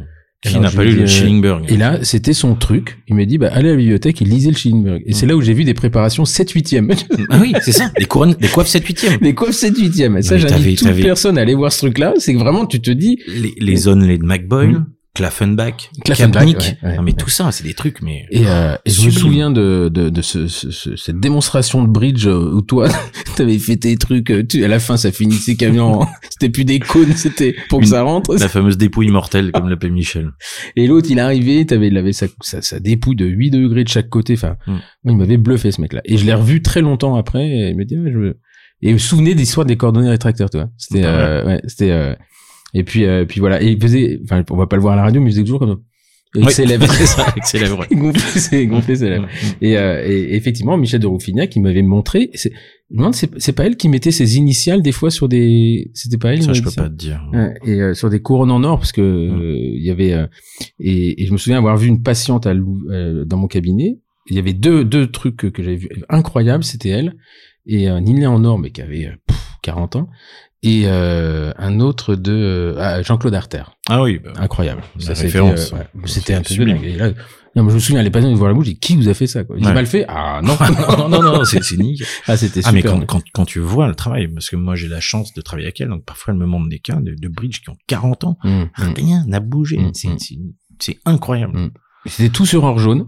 Je me souviens. Ouais. de- Ah oui, mais voilà. Ouais, Après, ils sont passés sur or platiné, mais c'était euh, voilà, c'est des, elle, elle travaille, elle est tout l'exercice, elle exerce toujours. Bien euh, sûr, ouais. du lundi au jeudi soir, euh, vendredi Ah ouais, matin. quand même. Ouais, Ah, c'est, euh, génial. Et elle, elle, elle, alors après, faut se- dévoiler ses mais elle a évolué dans sa pratique ou elle fait Bien encore des choses? Ah oui, Ah, donc mais elle fait de la, la céramique elle, elle, elle s'intéresse à tout. Elle fait de la zircone. euh, Ah ouais. un jour, elle m'a dit, dites donc, euh, c'est, bien l'endo euh, mécanisé. Je dis, bah, bien sûr.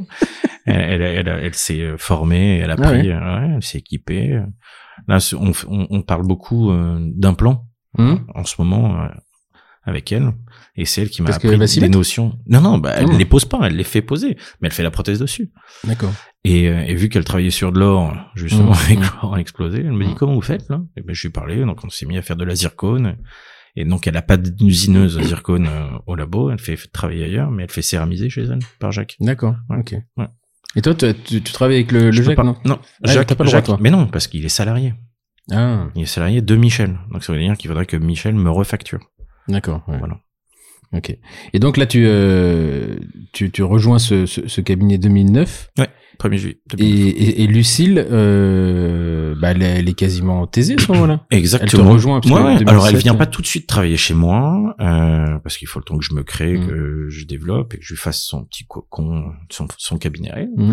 Euh, mais elle vient, elle vient m'assister. D'accord. Ouais, elle vient au cabinet déjà. Et elle, elle travaille où à ce moment-là? Elle travaille rue Volnay euh, chez Roland Marzouk. D'accord, ok. Et euh, qui est, c'est drôle parce que maintenant c'est son chéri, son mari, euh, Grégory Caron, Grégory qui travaille ouais, là-bas. qui a acheté euh, une partie qui est associée à Roland Marzouk. Ah d'accord, Ouais. ok. Mais il était, et il était pas dans le 17e euh... Si. Grégory? Ah, il a Si. Oui. Oui. Remarque, je, te- je suis étonné, mais il me semble qu'il m'en a parlé. ouais. Il y a- Ouais, ouais, il s'est, installé il y a, je sais pas, au moins deux ans.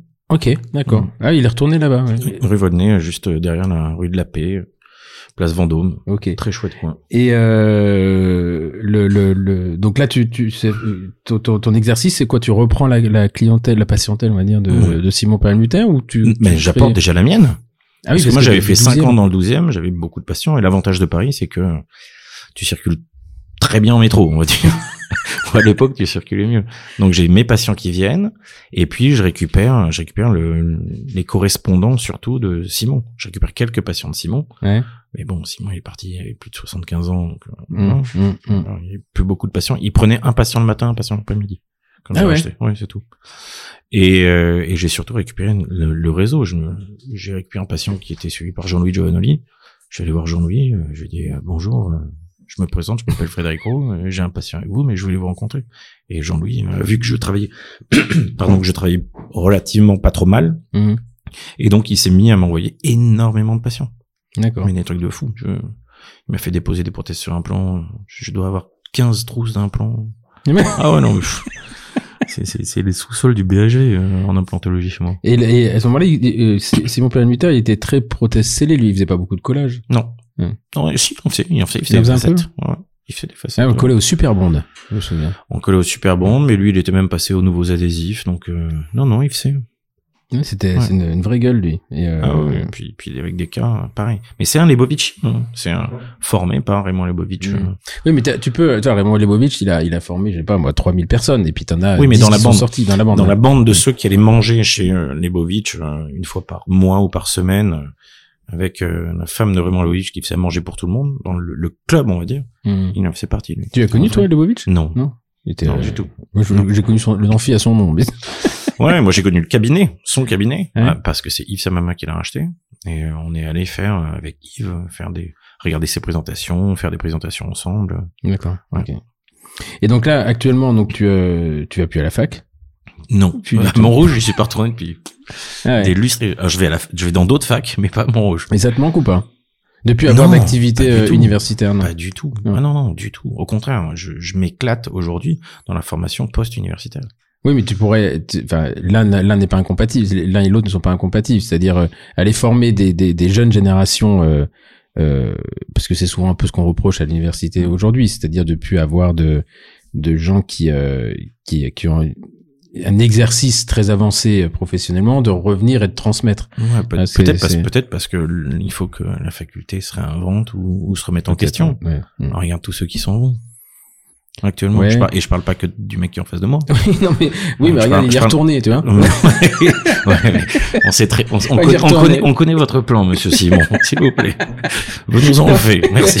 non, non, mais c'est une discussion euh, parce que effectivement, je, je suis revenu à Rouen, mais pas dans les mêmes conditions. Mais ce qui me manque, c'est pas le- c'est pas d'être universitaire, pas du tout. D'ailleurs, je pense que dans, au fond de moi-même, j'ai jamais voulu l'être, donc j'y étais parce qu'il y avait une obligation. Mais le, le, le, le fait de transmettre à des transmettre à des néophytes, Mm. c'est c'est d'abord ça te permet de te, à mon avis, de t'auto-évaluer. C'est-à-dire que si tu es capable de transmettre à quelqu'un qui ne connaît rien, c'est que tu es suffisamment Qui clair. se conçoit bien, s'énonce clairement, Voilà. s'exprimer, trouver les mots aisément. C'est ça, mais c'est évident. Et, et tu vois, par exemple, le jour, je faisais un cours d'embryo euh, d'histologie dans- de, de- sur la dentine. Mm, mm. Et donc tu pars et tu lui dis, voilà, il y a des canalicules, il y a des tubuli. Et là, les gens, ils bug. Mm. Parce qu'ils savent même pas que la dent, ils, viennent de découvrir qu'elle avait des racines. Ouais. Et qu'il y avait trois trucs dans la dent. Et en fait, ça, cet, exercice de, de simplification, euh, euh, voilà, en fait, te repousse à est-ce que tu te rends compte, est-ce que j'ai bien compris? Tu vois, par exemple, je me suis rendu compte que j'avais une confusion, alors que de la dent, j'en ai, j'en ai bouffé, hein, j'ai fait, j'ai- et que j'avais une confusion entre euh, les lignes de von Ebner et, euh, et, et, euh, et les lignes incrémentales. Alors, ça paraît bizarre, en fait. Tu vois, c'est... Mm. euh, Là, là, je, je pense qu'il faut consulter monsieur. non, non, non, non. Mais Parce que- Je pense que les gens qui t'écoutent là tout de suite sont en train de se dire, je, il, il- a un problème, il doit faire un Non, AVC, eh ben, il, pas il est tout. pas bien. pas du tout. Et en fait, je vais te dire pourquoi je me suis reposé la question. Et, et moi, ça m'a obligé. je- J'ai rien dit. J'ai fait semblant de savoir parce que t'as as ton Ah ouais. ego qui te dit putain, je viens de me faire moucher par un deuxième année. Et, tu re- et, et- et je suis retourné dans mes livres d'histo et de me rendre compte que finalement, il y avait eu un, j'avais une espèce de comment dire. De, de lacune à ce moment-là, qui, qui est pas dramatique, mais qui te permet de te montrer que bah, finalement tu pensais connaître. Tu vois, il y en a un qui me dit quelle est la différence entre ces lignes incrémentales et les périchématies? Hmm. Et tu vois, et tu te dis, euh, bah c'est génial parce Ouais, que ouais. il y a qu'un néophyte qui peut te poser cette question-là, parce que le dentiste il se dit, moi je connais les lignes incrémentales, je connais bon, voilà. Euh, Quitte à chercher un lien. Euh, quitte à chercher. Non mais Non, non, mais dans il- la- il dans s'en fout. Il, s'en fout exactement. Et, euh, et, et voilà. Et moi c'est ça que m'apporte le que m'apporte le, le, le, le- parce que c'est même presque plus difficile de leur apprendre parce que tu es obligé de repartir de la base et avec une certaine responsabilité de te dire putain si je les induis en erreur maintenant, Mm. euh, bah c'est toute leur vie qu'ils sont induits en erreur. Ouais, moi, j'ai trouvé que l'enseignement était génial pour ça. C'est qu'effectivement, euh, il faut que tu justifies tout ce que tu dis. Mm. Et voilà, tu peux pas faire. Ah, mais moi je fais comme ça depuis 20 ans et Mm, ça fonctionne. mm, mm, Là, mm. c'est- c'est- c'est hors Ça ça a eu un temps ça. Il y a eu un temps ouais, c'était ça. C'est c'est terminé, ça, c'est impossible. Et t'es obligé, et surtout, c'est la question que tu viens de te poser, est-ce qu'il y a un lien, et c'est le, ou le pourquoi. Mm, mm. Quand un, un- mais même pas un étudiant, ça peut être un confrère qui dit, mais pourquoi, euh, ça, Mm. oui, comme ça. Alors, effectivement, c'est une bonne question. Il faut que Et je tu- cherche. mais tu l'as moins en post-universitaire. Alors, ce qui est plus facile, pas tant que ça, je Ouais. trouve. Ouais. Bah, déjà parce que le poste universitaire maintenant, euh, Hmm. tes candidats, ils viennent à peine, ils sont pas forcément taisés. hein. On, voit bien que la formation initiale a besoin de la Hmm. formation post-universitaire hein, Mhm. Parce que parce que ils sont en T2, ils sont en septième année nos participants maintenant. Donc ils te posent des questions. Voilà. Et, et moi j'adore ça parce que soit tu as la réponse, soit tu, tu as ça, tu vas être obligé d'aller la chercher. l'honnêteté de Mm. lui dire que tu Mm. ne sais pas. Et ça c'est très dur. Ça, c'est dur. Ouais. C'est dur et euh, mais voilà, je sais que par exemple le le le fait de retourner à la fac, je, je pense qu'il y avait quelque chose qui me manquait. Mais euh, après le problème c'est que quand tu retournes à la fac, tu repars dans tout ce putain de système mais en fait ça. et, et qui, ce qui est une espèce de rouleau, rouleau compresseur et qui arrive à la fin tu te t'essaies de tu fais plus d'enseignement, tu survis dans ce Ouais, système là. puis tu fais de la politique. Tu es obligé de te gérer, tu gérer tes budgets, tu gérer tes, tes, tes emplois du temps, ton planning, ton personnel, et tu fais plus le métier que tu aimes. Moi, Mm. j'aime mon métier de dentiste, j'aime mon activité de, de conférencier et autres, mais j'ai aucune envie d'aller faire de la politique. Mhm. Voilà, c'est c'est pas. Et donc euh, Puis j'ai trop de dossiers pour pouvoir. justement on peut échanger, on peut les échanger les nôtres. hein. Toi t'as des dossiers, moi j'ai des casseroles. Ouais, c'est ça. Ça c'est la phase d'après. on on, les on, dossiers, y- on c'est- ira pas très loin. C'est lourd au bout Je d'un peux moment. même pas passer à maintenant, les à cause d'hier casseroles. soir. les- Le karaoké m'a ruiné toute euh, velléité de, de, prise de la mairie de vol. plus, on a dû passer pour, on a dû vraiment passer pour les enfoirés parce que j'ai mis plein de tickets, moi. Je pense que vers, vers minuit, elle a bugué, la nana, il dit, mais ils sont où, ils sont où? Oh, C'était une catastrophe. Non, mais en plus, une vidéo qui est sortie, là. Une vidéo de. bah, de mourir d'amour enchaîné. Ah oui, oui. Ah bah, je- j'en ai une autre. hein. J'en ai une autre avec, avec Karim. c'est Il ça. me dit, et quand sortant, il me dit, j'ai vraiment un truc avec Johnny Hallyday. Ah, ouais, j'ai vu, là. il était. Incroyable. Il l'un- je sais pas, vous avez pas vu. Il y, il avait une espèce de baffle. Ouais. Alors juste parce que sorti du contexte, vous vous dites mais qu'est-ce qu'ils font? On, bon, on a passé un petit week-end avec Karim Dada, Dorothée et, et, euh, Fred et nos, et nos femmes respectives. Et euh, je sais pas, il y a un restaurant, on nous dit il faut aller faire un karaoké. Bon, moi je suis pas fan. L'ab- L'abreuvoir. Et Et on, on sortait de table, on venait finir de déjeuner. Notre était- il était 21h. on avait plus de, on avait plus de place assise donc on a attaqué au vin blanc et euh, Au comptoir. Très bon d'ailleurs, très bon le, le vin blanc qu'on a bu là-bas. Enfin pas, euh, pas comme pas comme ceux qu'on a bu ici, mais bon. Et là à ce moment, euh, je sais pas pourquoi, il y a, il y a comment ça se fait que tu t'es retrouvé là-bas?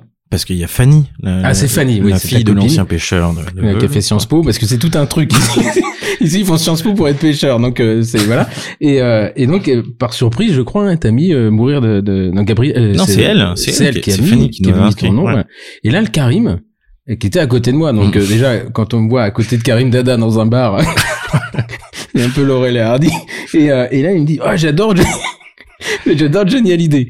Ah ouais. Et euh, je sais pas, on était à 3 grammes et demi. Et, et là, je, je sentis vraiment hein, Ah qu'il, oui, euh, une, une vraie passion. et il s'est mis à chanter là-dedans, mais à hurler. Et t'avais, ce que vous n'avez pas vu, c'est qu'il y avait une espèce d'enceinte verticale. L'enceinte, elle tremblait. tellement, tellement. Ah, mais il a du coffre aussi, le bougre.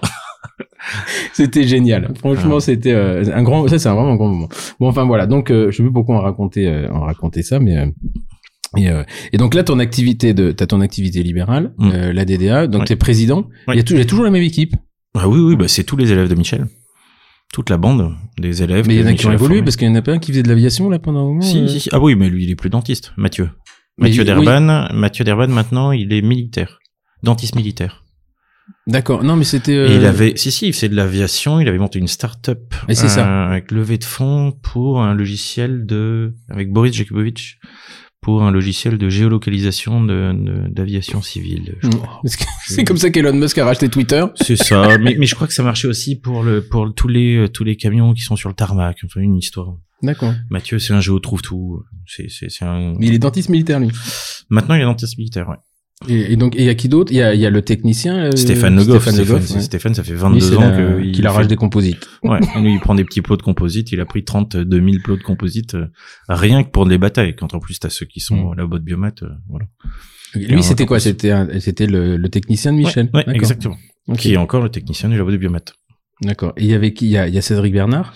Voilà, dans la bande, je peux te lister. Euh, Nico fait partie des encadrants, Cédric fait partie des encadrants aussi, mais pour les batailles, mais aussi pour les autres TP. Euh, Ah, mais Voilà, c'est ça. Donc on a pas, TP pas que ça. Ouais, D'accord. Donc ça, c'est, finalement, ça, vous c'est avez- le TP fondamental. Hmm. sur lequel tu te bases pour ensuite faire un TP sur les composites antérieurs, les composites postérieurs, les facettes, les innés, les onnés. Ah oui, donc vous avez une encharges de mesure et tout, ouais. Ok. Mm, mm. Et ça, je savais pas. Je- Les TP plus cliniques. D'accord. Et ça, ça c'est vous en faites. Quand tu dis vous faites 12 formations à l'année, c'est les deux compris. On fait 12 batailles de l'adhésion et ensuite, à tous les TP confondus, ça fait pff, ouais, au moins la même chose, re-12. Ah ouais. Ah putain, oui, c'est, euh, ah, c'est- c'est énorme. Ah d'accord. Moi, je pensais que vous aviez levé le pied, mais pas du tout non, en fait. on intervient au cycle d'esthétique de euh, la SOP, cycle d'esthétique de Clinical à Lyon, et eux, ils ont deux promos Oui, mais alors quand, ça c'est. Euh, euh, ah, moi, je pensais que tu le faisais en plus. Donc ça, tu le fais sous le nom de la DDR Ouais. toujours. D'accord. La Ok. DDA, il y a ça, il y a le DU de Montpellier qui nous fait venir deux fois, le DU de Nice. Euh, après, il y a la Réunion, du- délocalisé à la Réunion avec Bruno Pellissier et dans les Caraïbes. Ça, c'est les récurrents. Et ensuite, on a, il y a des, des, des zones FOC, ADFOC ou sociétés qui nous demandent des prestations euh, ponctuelles. Là, on va arranger pour euh, la SOSA, je crois. C'est la société de, stomatologie Danger. euh, danger, exactement. Voilà. Angevine. Ok. Et donc euh, tout- toutes les, toutes les formations que toi tu fais, tu les fais sous le sous le nom de la DDA. En fait, tu fais vivre la DDA Ouais, euh, comme ouais, ça. Ah, moi, je pensais que la DDA c'était vraiment. euh, c'était vraiment. Mais vous communiquez pas là-dessus alors? Non, on a décidé. En fait, on est très mauvais. Voilà, je, te- je, je- je me mets à poil. On est tout mauvais. On sait pas communiquer, nous. On sait pas faire des inscriptions. On sait pas faire ça. Hmm. Donc, on, on s'est dit, ok, on va continuer, mais on n'organise plus. Nous, on vend des prestations. On vend une journée TP. On fait que du euh, Mm. B2B, pas de Mm. B2C. Voilà. Ok. Et c'est comme ça que ça marche le mieux. On perdait beaucoup de temps, d'énergie, de motivation. euh, on n'arrivait pas à remplir euh, à Paris parce qu'on voulait organiser à Paris. Mais et en même temps, à Paris, euh, le, dentiste, le dentiste ouais. parisien, il sait. Bah, il sait, puis il a surtout il le choix quoi. Mais Ouais, bien sûr. euh, Oui. Enfin, c'est pas non, c'est pas. Il se forme pas. C'est il se, il, il a beaucoup de, de choix pour se former et, et il voilà. On a du mal à il l'avoir. a accès à tout. ouais. Ouais. Et donc finalement, vous le faites très peu à Paris. Quasiment jamais. On intervient pour la SOP, mais dans la SOP, euh, c'est national. c'est des gens qui viennent de partout Mm. en France. Ok. Mm. Et donc là, vous, le- vous, vous, avez, vous voulez vous développer par rapport à ça ou c'est un format qui vous reste Non, euh, c'est un format qui nous va très bien pour le moment. très bien. Ouais, ouais, Mm. On n'est pas. On reste. Le but, c'est de rester des des professionnels de santé, des dentistes qui euh, gagnent leur vie dans la bouche des patients. Mm. Parce que je- on veut pas devenir un conférencier professionnel. Mhm, mhm, mhm. Parce qu'après, ton discours est un peu plus biaisé. Tu vois. Ouais. Après, tu peux avoir une structure. Euh, t'as deux choses dans la formation. Tu as la structure et tu as les gens qui participent. Ah, par exemple, nous, on a une structure euh, qui, qui tourne et on a 64 conférenciers. Donc, tu as des gens qui viennent euh, euh, en fonction de ce qu'on fait, on va lui demander d'aller là-bas, etc. Donc, euh, et, et- de toute façon, il y avait un truc que m'avait dit euh, Jean-Yves Cochet il y a très longtemps. Il me dit on ne vit pas de la formation. Et c'est vrai. Parce que si tu veux vivre de la formation, il faut en faire tout le temps. Bien Tout sûr. le temps. Parce Ouais. que c'est... Euh, Et, et en même temps, si tu ne fais que de la formation, Bah, tu tu- n'exerces pas forcément ce que tu enseignes. Exactement. Donc ton discours est un peu biaisé. Nous, il faut que on fasse. C'est exactement... Je sais pas si tu connais euh, euh, euh, François Le Bigot. De nom. d'Ajaccio. Je l'ai jamais rencontré. Ah, c'est un type... il faut le... Ouais, ouais. Ouais. J'en ai beaucoup entendu parler parce que je, un- parce qu'en plus il est hyper occluso, il a fait COIS, je crois Il est, a fait le COI Center, Ouais, il a il fait... euh, Non, et puis c'est il est un... même formateur là-bas, je crois. Il est, oui, enfin, il est, c'est, c'est, euh, même pas sectaire, ce qui va m'en vouloir de dire ça, mais c'est très pyramidal. Mais euh, c'est un type génial. Mais vraiment, c'est euh, humainement, d'abord, il a un humour euh, que j'adore. Euh, c'est le mec qui te, il répond au message en quatre mots. Quand il a mis six mots, c'est que il s'est dé- laissé déborder. Ouais. Et, euh, et en fait, on en discutait. Il a fait une gros, il faisait justement une formation sur le plan de traitement. Ça paraît con. Ouais. Euh, il, il intervient d'ailleurs à Clinical. Ouais, il y a une journée, ouais, j'ai il vu une journée sur le Clinical. Et euh, et puis bon, il a eu deux, deux, deux, trois petits problèmes de, de- privés, donc il a il a levé le pied. Et le jour, je discutais avec lui, je dis alors tu reprends et tout? Ben il me dit en fait, je me pose la question quoi. Je me pose la question parce que pour que ce soit rentable. Mm. Enfin, au moins ne pas perdre d'argent, il faut en faire beaucoup. Ouais. Et si tu en fais beaucoup, tu sais, c'est au détriment de de de- de- d'autres choses. Donc il me dit en fait le vrai cap, c'est ce qu'on a fait nous, c'est-à-dire d'avoir une structure et qui derrière euh, euh, va solliciter des gens pour faire les formateurs. Mais euh, mais derrière voilà, c'est des prises de risques, c'est Ouais, euh, mais c'est c'est de l'entrepreneuriat. Voilà. C'est de plus de la formation, c'est de l'entreprise que tu Ouais. fais. Ça, qui fais fait de la formation qui fait de la formation. Et euh, de toute façon, c'est ce que veulent euh, c'est ce que veulent les euh, les instances en fait, c'est-à-dire euh, d'avoir un contrôle euh, depuis avoir les associations qui avaient euh, au coin de la rue et Ouais, les- mais En même temps, c'est dommage parce que c'est des des associations qui ont une vie Ah, mais, euh, euh, sociale hyper je- importante. Je pense que c'était beaucoup plus euh, beaucoup plus convivial Ouais. au moment c'était plus facile d'être convivial au moment des associations que maintenant ou des associations des sociétés Mm. mais ça le, le, le mec qui récupère le, la TVA il en a rien à branler que ça soit Ouais, ouais. convivial ou pas lui, lui, il veut juste récupérer le, le cash quoi Moi, l'unfolk de je sais pas quoi d'Ardèche ou Mm. de, de de la Creuse euh, a, a- a besoin d'exister. Bien sûr. moi. parce que parce que tout se passe pas à Paris. Il Mm. faut arrêter. euh, euh, on n'est pas obligé de prendre un jour de transport pour venir à Paris Mm. pour se Mm. former. On peut le faire partout. Et puis le mec qui travaille euh, tout seul dans son cabinet au fin fond de la Creuse. Et, euh, et, et il a besoin une fois par mois de sortir, d'aller voir des Mm. copains pour Mm, mm. entendre que ah oui maintenant il faut faire telle formation, tel machin, c'est devenu obligatoire. Tiens il y a tel produit qui est sorti, voilà. C'est Ah ouais. et inverse- important pour et moi. inversement eux c'est très compliqué dans le milieu associatif de gérer le DPC de gérer le Calliope C'est impossible. C'est impossible. Là, on- Calliope, on a, euh, on a été certifié, nous, il y a 18 mois. On passe le premier audit là. Euh, la société, on a huit personnes à temps plein, on en a quatre qui sont que Mhm. là-dessus pour passer l'audit. Et donc c'est euh, voilà, c'est c'est la professionnalisation de la formation, on va y perdre. Et c'est aussi la profession de peut-être de de de- d'avoir une mémoire de ce qui était bien et d'essayer de, le- de transférer. Mais effectivement, les questionnaires de satisfaction, la paperasse, ça emmerde tout le monde. Ouais. Mais, Mais encore euh, questionnaire, ça va, mais c'est juste les déclarations, les lignes à faire avant, là. Mm. des PC Calliope, mais c'est Mm, une mm. usine à gaz. En fait, c'est pas si compliqué que ça, mais c'est très chronophage. Oui, C'est bah très voilà. chronophage. Ça n'est pas euh, compliqué parce que toi tu l'as fini. Mais maintenant, Ouais. si tu si en parles à ceux qui sont dedans, Alors, en fait, c'est pas forcément le fait de le devenir. Hum. Tu vois, c'est le, le gérer au quotidien. C'est Ouais. euh, parce que t'as quelqu'un qui s'inscrit, euh, il te- tu lui prends une place, le truc, le mec qui vient pas, t'es pas t'es pas payé. Ouais, c'est c'est donc ça c'est euh, c'est c'est c'est une gestion. T'es payé à trois ou six mois, c'est-à-dire que Mm. ouais, donc il faut de la trésorerie. Tout ça tout ça est compliqué. Après c'est euh, c'est comme Calliope, une fois passer la, la avoir la certification. Tout le monde, je pense que ceux qui l'ont fait voulaient faire croire que c'était non, c'est pas la certification. Elle est, euh, si t'as des administratifs, c'est faisable, c'est gérable. Par contre, l'entretien au quotidien, ça c'est compliqué. Ouais. Ça c'est compliqué. Donc, C'est euh, pour ça qu'on fait pas. Nous, on veut pas faire de, de, de vendre de la formation individuelle comme Mm, ça directement, parce qu'il faudrait qu'on fasse tout ça. Et on Mm. n'a pas envie de le faire. Mm. Il faudrait que tu aies un bureau. Puis euh, le problème aussi de l'associatif, c'est que quand bah au début c'est sympa l'associatif, mais il y a un Mm. moment tu dis attendez les mecs, euh, moi ce que je fais euh, pour ça, euh, bah je le fais pas pour autre chose. Donc euh, soit je gagne pas d'argent, soit euh, je suis pas avec ma famille, soit voilà. Et Soit donc je ça peux pas se- venir venir en Normandie pour manger avec des copains. Et chanter du Johnny. Ouais. Et voilà. Et donc- ok, bah écoute, euh, je crois qu'on a, on a, on a bien fait le tour là. T'as des projets ou euh... Non, Non. euh, si, aller faire cuire les Saint-Jacques. Là, non je te rappelle que, que tu viens manger chez moi, là. Tu restes ici. J'ai des Saint-Jacques à te faire. J'en ai 5 kilos, merci. Et euh, non, non, mais c'était, bah écoute, merci euh, infiniment. Parce que Bah, ça, merci à bien- toi. C'était bien sympa de. Tu vois, tu voulais pas le faire. J'espère qu'il y a des gens qui trouveront ça intéressant, qu'il y aura au moins un truc à prendre. Au, Nico moins, il y aura Nico qui va l'écouter. Oui, je réécouterai pour faire du, pour faire du chiffre. Voilà, bah écoute, merci beaucoup. Merci. à infiniment à vous de nous avoir euh, nous avoir écoutés. Voilà, c'est des formats toujours très différents. Et puis moi, je vous donne euh, rendez-vous la semaine prochaine pour euh, avec un nouvel ou une nouvelle invitée. Merci beaucoup. Au revoir.